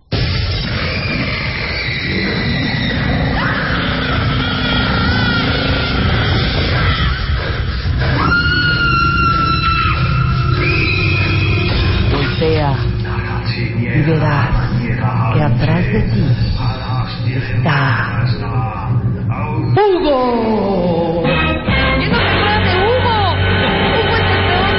Terrorífico de las películas. Lo es, mis mangas. No lo está, en es. tu, no está en tu top ten, hijo. Debió, Porque debió es de haber piedra. estado. Porque es Sí, de piedra. Es, un piedra. espíritu, un fantasma. No, pero espérame. De- cuando en el retrovisor viene, es Maricruz Olivier la que viene manejando al final. No sé qué actriz es. Ay, se está en, la, está en el asiento de atrás. Se ve en el retrovisor ya Ay. una figurita que no es de piedra, sino sí. de carne y hueso. Bueno, y si nos seguimos con Carlos Enrique Taboada, Ajá. en nuestra lista, que tampoco está porque merece una lista sola, está Flavia. ¡Flavia! De ¡Claro, güey! Flavia, hija del mal. ¿Qué? Pero hija del mal. Brutal. O sea, de verdad yo viví traumada con las películas de Tab- Tab- Taboada, Taboada, ¿eh? sí, no, no, no. Cañón. No, pero se, se agarra hasta el pecho, ¿ves? Sí, No, no, yo no, también me agarro el cosa. que puedo también. Hugo para mí es el peor. Cuentavientes, ¿qué tal Hugo? Porque muchos de nuestros cuentavientes también son fanses de las Y- pelis de terror No, sí. y sobre todo de estas criaturitas. Yo creo que no hay nada más terrorífico que a un chavito en este rollo diabólico, Sí, en este rollo... Hijo, no puedo, ¿eh? Estoy, estoy de acuerdo. Hay No un, puedo. hay un, eh, un libro padrísimo que se llama On Monsters de un cuate que se llama Stephen T. Asma, Ajá. que dice que el término monstruo es normalmente aplicado a seres humanos que debido a situaciones o acciones horroríficas y terroríficas han renunciado a su humanidad. ¿no? Wow. Y sí vemos un poco que eh, lo que vamos a tratar de esta lista, hay que decir, aclaremos, sí, este top no es ni los únicos ni los mejores, son una lista Claro. para pasar por el tiempo del cine de terror Estoy de o del cine de suspense, de incluso thrillers, en donde hay niños terroríficos en diferentes eh, momentos de la historia del cine. ¿no? Entonces, ¿qué nos arrancamos? Vámonos con el primero, Venga, hombre. Bueno, este es... a ver, eh, cuenta bien. no- Traemos fotos, ¿eh? Ojo, este no es el, no es la primera niña terrorífica ni que hay. De hecho, No. hay una película que se llama The Bad Seed, la, se- la mala semilla o algo así, Ajá. de 1956, donde hay una niña con actitudes, sí, eh, pues sí, como de psicópata, Como- asesina y demás, ¿no? Sí, como asesinona, exacto. Asesinona, mala. sí, mala onda, ¿no? Y luego vamos a hablar de otra que se parece a un niño eh, que se llama Macaulay Culkin, seguramente reconocen. Claro, pero totalmente. Para irnos en orden, en 1968 aparece una película que es un parteaguas en la historia del cine de terror, una película dirigida por un muy joven George A. Romero, este artista, digamos el que es conocido en el mundo como el padrino de los zombies. Y aparece esta niña que eh, llega refugiada junto con sus papás a una casa en una especie como de eh, levantamiento de los muertos vivientes, Vivientes, ¿no? exacto. Por decirlo así, porque incluso ni Romero les llama zombies, pero aparecen eh, y empiezan a revivir los muertos. Al parecer está conectado con la caída de un meteorito, ¿no? Y estos seres eh, no, no vivos o los no muertos, ¿no? Eh, regresan caminando con ganas, con ganas de tener eh, un poco más de, de carne De para carne la cena, para- claro, cenar, ¿no? Y bueno, esta niña Karen es terrorífica porque lo maravilloso de los zombies es que tienen la posibilidad de mostrarnos lo que somos después de la vida. Imagínate una niña eh, que contagiada pues eh, por este mal, por esta infección, por llamarla de alguna manera, regresa, muere porque para Romero los los zombies tienen que morir primero, después revivir. Claro. Y una vez de ser infectada, muere, esta niña se llama Karen, y regresa para matar a sus padres, ¿no? Eh, por apetito. Terrorífica. La verdad es que sí, eh, es eh, la, la pequeña se llama Karen Cooper en la, en la película, es una pequeña dulce niña, bueno. pero que acaba, eh, acaba siendo, digamos que el espejo de lo que somos nosotros. No hay nada más terrorífico, imagino yo, que ver a un hijo muerto, y si además te quiere matar, ¿no? Por ponerlo en, en ese sentido. Pero bueno, vamos a hablar de una que es más conocida, en el número 2, 1973. No, bueno. Hace un año cumplió 40 años esta película. Seguramente la conocen. Se llama El Exorcista. Claro. Es una película en donde... Uy. Ve nomás. es que esa... Qué, qué buen soundtrack este, ¿eh? Sí. Estamos justamente hablando de Tubular Bells. Ajá. Eh, el, es- el escritor de- del soundtrack es Mike Oldfield. Tenía 19 años el morro cuando escribió esto. ¿No? Dicen, dicen que no le gustó mucho que lo relacionaron con una niña que vomitaba verde y así, ¿no? Pero bueno, Sí, no sabemos. yo creo que ganó algo de dinero el señor, también no le Claro, fue mal. relacionas Le fue mal. perfectamente el exorcista cuando escuchas esta, eh, esta Melodía. esta Te pone la música, piel esta melodía. Sí, la verdad es que Pero sí. no tiene nada de terrorífica, de hecho es hasta hasta pacífica. Pues sí, pero ya la, la, la conecta conectamos. con, con, con, con la cara que le da vueltas A mí sí me estresa un poquito, ¿eh? A mí no. Se me hace como de suspenso. Yo porque sí veo a Regan justamente. Regan Teresa McNeil, que es esta eh, dulce niña, una niña modelo, eh, bien educada, católica, de familia católica, Ajá. religiosa, eh, que todo va perfecto, pero que un día decide jugar a la Ouija. yo, yo, yo me acuerdo, no sé si ustedes, a mí mi jefa me decía que no jugara esas cosas. Ah, no, para ¿no? mí también. Sí, era Esos son cosas del demonio. son cosas del demonio. Bueno, pues sí, este Regan eh, juega a, a la Ouija y se encuentra eh, jugando a la Ouija un personaje que se llama Captain Howdy. Ajá. Pero no solamente aparece Captain Howdy, al parecer escondido entre los seres con los que logró Oscuros. invocar, seres oscuros, aparece Pazuzu, ¿no? Güey. que es un demonio que pues la trastorna. eh, ven todas las vías médicas posibles, piensan que tiene un tumor en el cerebro, eh, tratan todo lo médico y científico posible hasta que se dan por vencidos y justamente citan a un padre eh, jesuita para que los ayude a practicarle un exorcismo. Exactamente. Y es donde vemos una de las escenas más emblemáticas del cine de terror. Qué bárbaro, ¿eh? Hay que decir que eh, por esta actuación Linda Blair, Linda Blair se convirtió eh, no solamente en la ganadora del Globo de Oro ese año por su, por, digamos por, eh, por su actuación en esta película, sino que además eh, logró el lugar 9 entre los 100 villanos eh, más importantes del cine de Estados Unidos según el American Film Institute. Claro. ¿No? Entonces, ¿Sabes para mí de esta película, precisamente El Exorcista, que ya lo he comentado varias veces, pero te lo voy a decir, mi querido Guarache? échalo. ¿Qué escena a mí me parece de esta película escalofriante? No es ni cuando vomita, ni cuando se le nada, ni cuando le dan los torzones, ni cuando avienta a todos los ¿Lo del sacerdotes. crucifijo? No, güey, ni el crucifijo. Te voy a decir cuál es. Ver esa toma de las escaleras, ¿sabes? Ver la puerta de su cuarto y ese filito de luz que sale por debajo, que dices, ¿qué está pasando allá atrás? Sí, sí, sí. Para mí es la, pe- la- yo nada más veía esa, no, no, no quiero entrar, no entren, no abran la puerta, no suban las escaleras. Eso a mí me causaba más ansiedad que cualquier otra cosa. Qué bárbaro. Hay una, hay una, Maestro, ¿eh? hay una frase maravillosa eh, de el señor H.P. Lovecraft que dice que no hay nada eh, uno de los grandes eh, miedos profundos de la humanidad desde que existe la humanidad es el miedo a lo desconocido. No existe nada más profundo que el miedo a lo desconocido. ¿no? Claro. Esa puerta ahí con un halo de luz que no sabes qué va a ¿Qué va pasar. a pasar? ¿no? La bruja de Blair yo la vi, no la vi, la escuché. De, de verdad, yo entré al cine y me tapé. Así de que te tapas los ojos y, y ves al entre cine los y dedos. escuché la película y dije, me cae que qué bueno que no la he visto porque ha de estar pasando unas cosas terribles. Cuando la vi dije, no, friegues, o sea, claro. pero ve lo que te genera quizá Claro. el no, lo sí, lo desconocido, no, no tener quizá todos los sentidos clavados únicamente el oído para que te genere ese terror horrendo.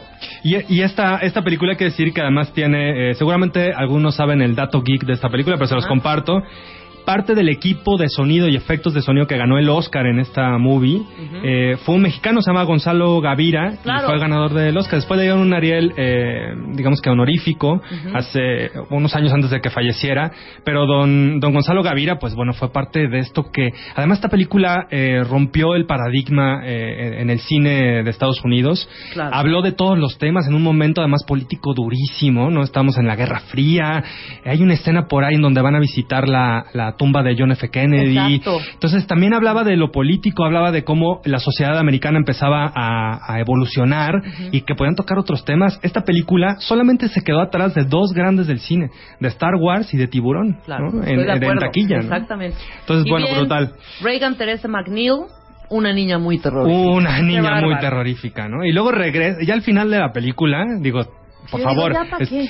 no, la, la, la ves ahí y ya te sigue dando miedo, Sí, que ya no está claro. maquillada, ¿no? Exacto. Bueno, oigan, eh, el tercero en turno, digo, ya que estamos en el Ajá. tema de los demonios, pues es Damian Thorne. Obvio. Qué bárbaro, qué bárbaro, qué terrorífica es. Espantoso. Sí, Y ahí está la música ahí está. del maestro Goldsmith. También es una, un soundtrack de maravilloso. Bueno, esta película además dirigida eh, por Richard Donner, que si no lo ubican es además director de Superman 1, Superman 2 y Arma Mortal 1, 2, 3 y 4. sí, y bueno, el Richard Donner eh, logra con esta, eh, con esta película eh, mostrar algo que no habíamos visto como tal, que es pues al mismísimo anticristo, ¿no? Al hijo, al claro. hijo del diablo. Y hay una escena eh, que a mí, es de- justo para hablar de escenas terroríficas, en The Omen, a mí hay una escena que me, que me perturba, que es la escena donde eh, casi con la mirada Damian logra que su nana se suicide Claro. aventándose... Sí.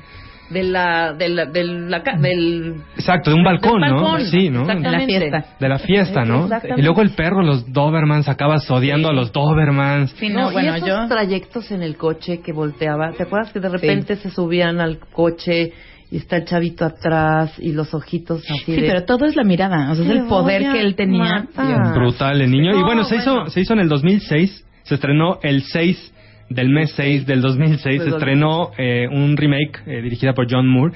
Lamentablemente le fue le fue mal a la peli en taquilla, pero la, la- el remake no está nada mal, ¿eh? Así es que si quieren por ahí Claro. La eh, ver buena. las tres las tres películas de, de Omen eh, y el remake también este funciona muy bien. Bien, Seguimos. sí, claro. Bueno, para seguir Ven con el lo... cuarto, Vamos en el cuarto, el número Ajá. cuatro.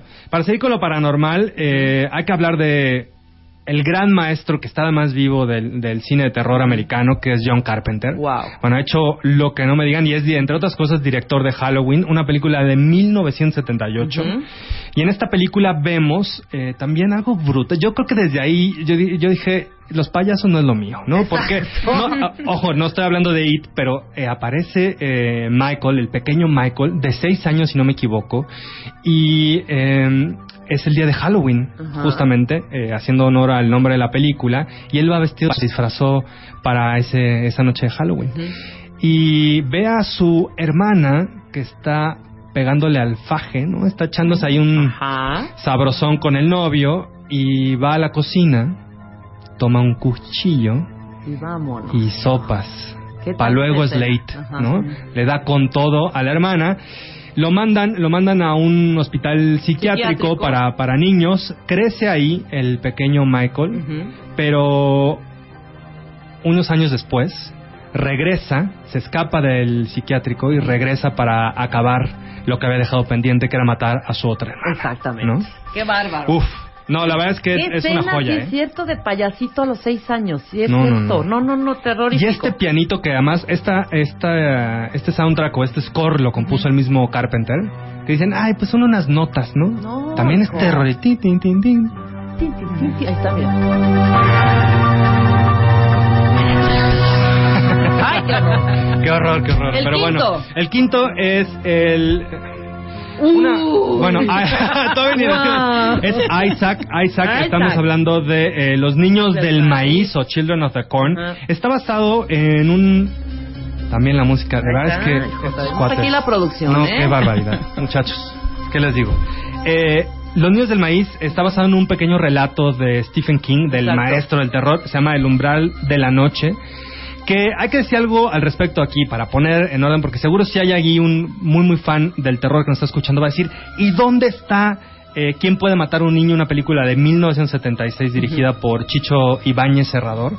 Dicen por ahí que King le robó el plot a Chicho eh, Ibáñez Serrador E porque hizo el trata cuento. e hizo el cuento, pero trata más o menos de lo mismo, pero después se desvían completamente. Yo creo que no tiene nada que ver. Y es la idea de los niños del maíz es maravillosa. Estamos hablando de un pueblo en Nebraska donde toda la economía ronda a partir de la cosecha y aparecen estos niños que tienen un eh, un pacto con una especie como de demonio, un ser extraño que los obliga a matar a todos los que son mayores de edad, que tienen 18 años, y una vez eh, muertos les permita tener una buena cosecha. ¿no?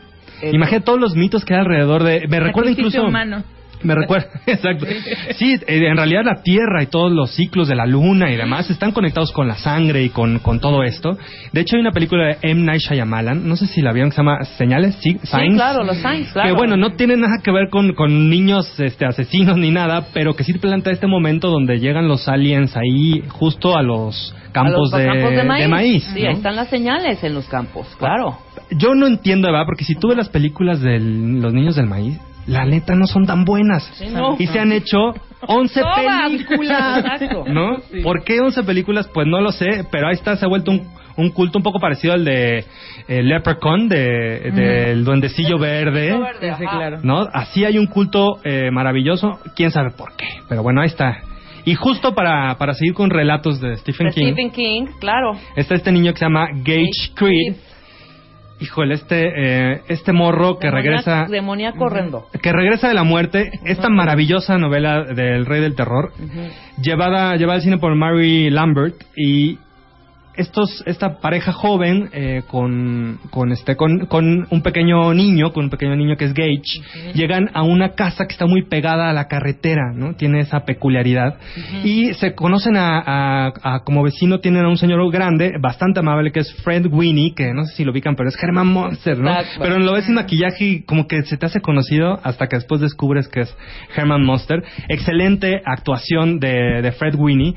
Y eh, eh, este personaje, el vecino le dice eh, que los va a llevar a conocer los alrededores y descubren que hay un cementerio de mascotas Ajá. que está mal escrito, por eso la película se llama Pet Cemetery. Cemetery, Por- Cemetery claro. porque está mal escrito el nombre del cementerio y luego el, el niño le dice, oye, pero ¿qué hay arriba? Arriba de este, de este cementerio veo que hay otras cosas. Y el vecino le dice, es un lugar al que nunca debes ir, pero hay otro cementerio. El caso es que eh, viven muy cerca de la carretera y pasan trailers a alta velocidad, ¿no? Y en una de esas el maldito gato se escapa y sopas que le dan cuello al gato, ¿no? Entonces lo llevan, lo llevan, eh, el vecino dice, oye, pues si quieres revivir a tu gato, hay un cementerio que no deberías ir, pero si quieres ir, ¿no? Si entierras ahí, rollo, exacto. güey. Si entierras ahí el gato, puede que regrese de la muerte. Y sopas que regresa el gato, pero no era la linda mascotita que tú pensabas, sino que se pone bastante killer el gato. Pero eh, el, el, el asunto no acaba ahí, sino que el niño, imagínate esta escena, estás en un picnic afuera de tu casa y el niño camina lentamente, pequeño de unos cuantos años, y pues no lo logran agarrar y sopas, que lo atropella un, trailer. Un trailer. Al morro. El papá vuelto loco, la mamá está de viaje, decide pues lo voy a ir a enterrar al mismo en cementerio. Claro. ¿Y qué pasa? Pues las cosas acaban mal, resulta que el niño no se porta tan bien como se portaba antes y acaba siendo un niño asesino. Asesino. Asesino. Y bueno, vamos a dejarla ahí con, vamos con a el spoiler. aquí, hijo. Sí, vamos la siguiente semana nos los aventamos nosotros, que Órale. están buenísimos. Muy bien. Híjole. Henry Evans. Henry Evans. Lo quería yo. Mira, de mi pobre angelito a este papel.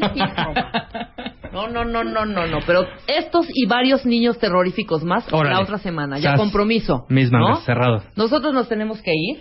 Antes que nada, agradecer a toda la comunidad cuentavientada de W, de W Radio, porque sabemos que hubieron programas que tocaron durante el Mundial que no hicimos el, el- el- no hicimos el programa, pero se escuchó por W Radio el fútbol y que nos acompañaron, tuitearon, le entraron, participaron, a todos los que estuvieron acompañándonos durante el Mundial en W Radio, de verdad, nuestro gran, gran, gran, gran emotivo y sincero reconocimiento. Tenemos unos radioescuchas y unos cuentavientes de lujo, de primera.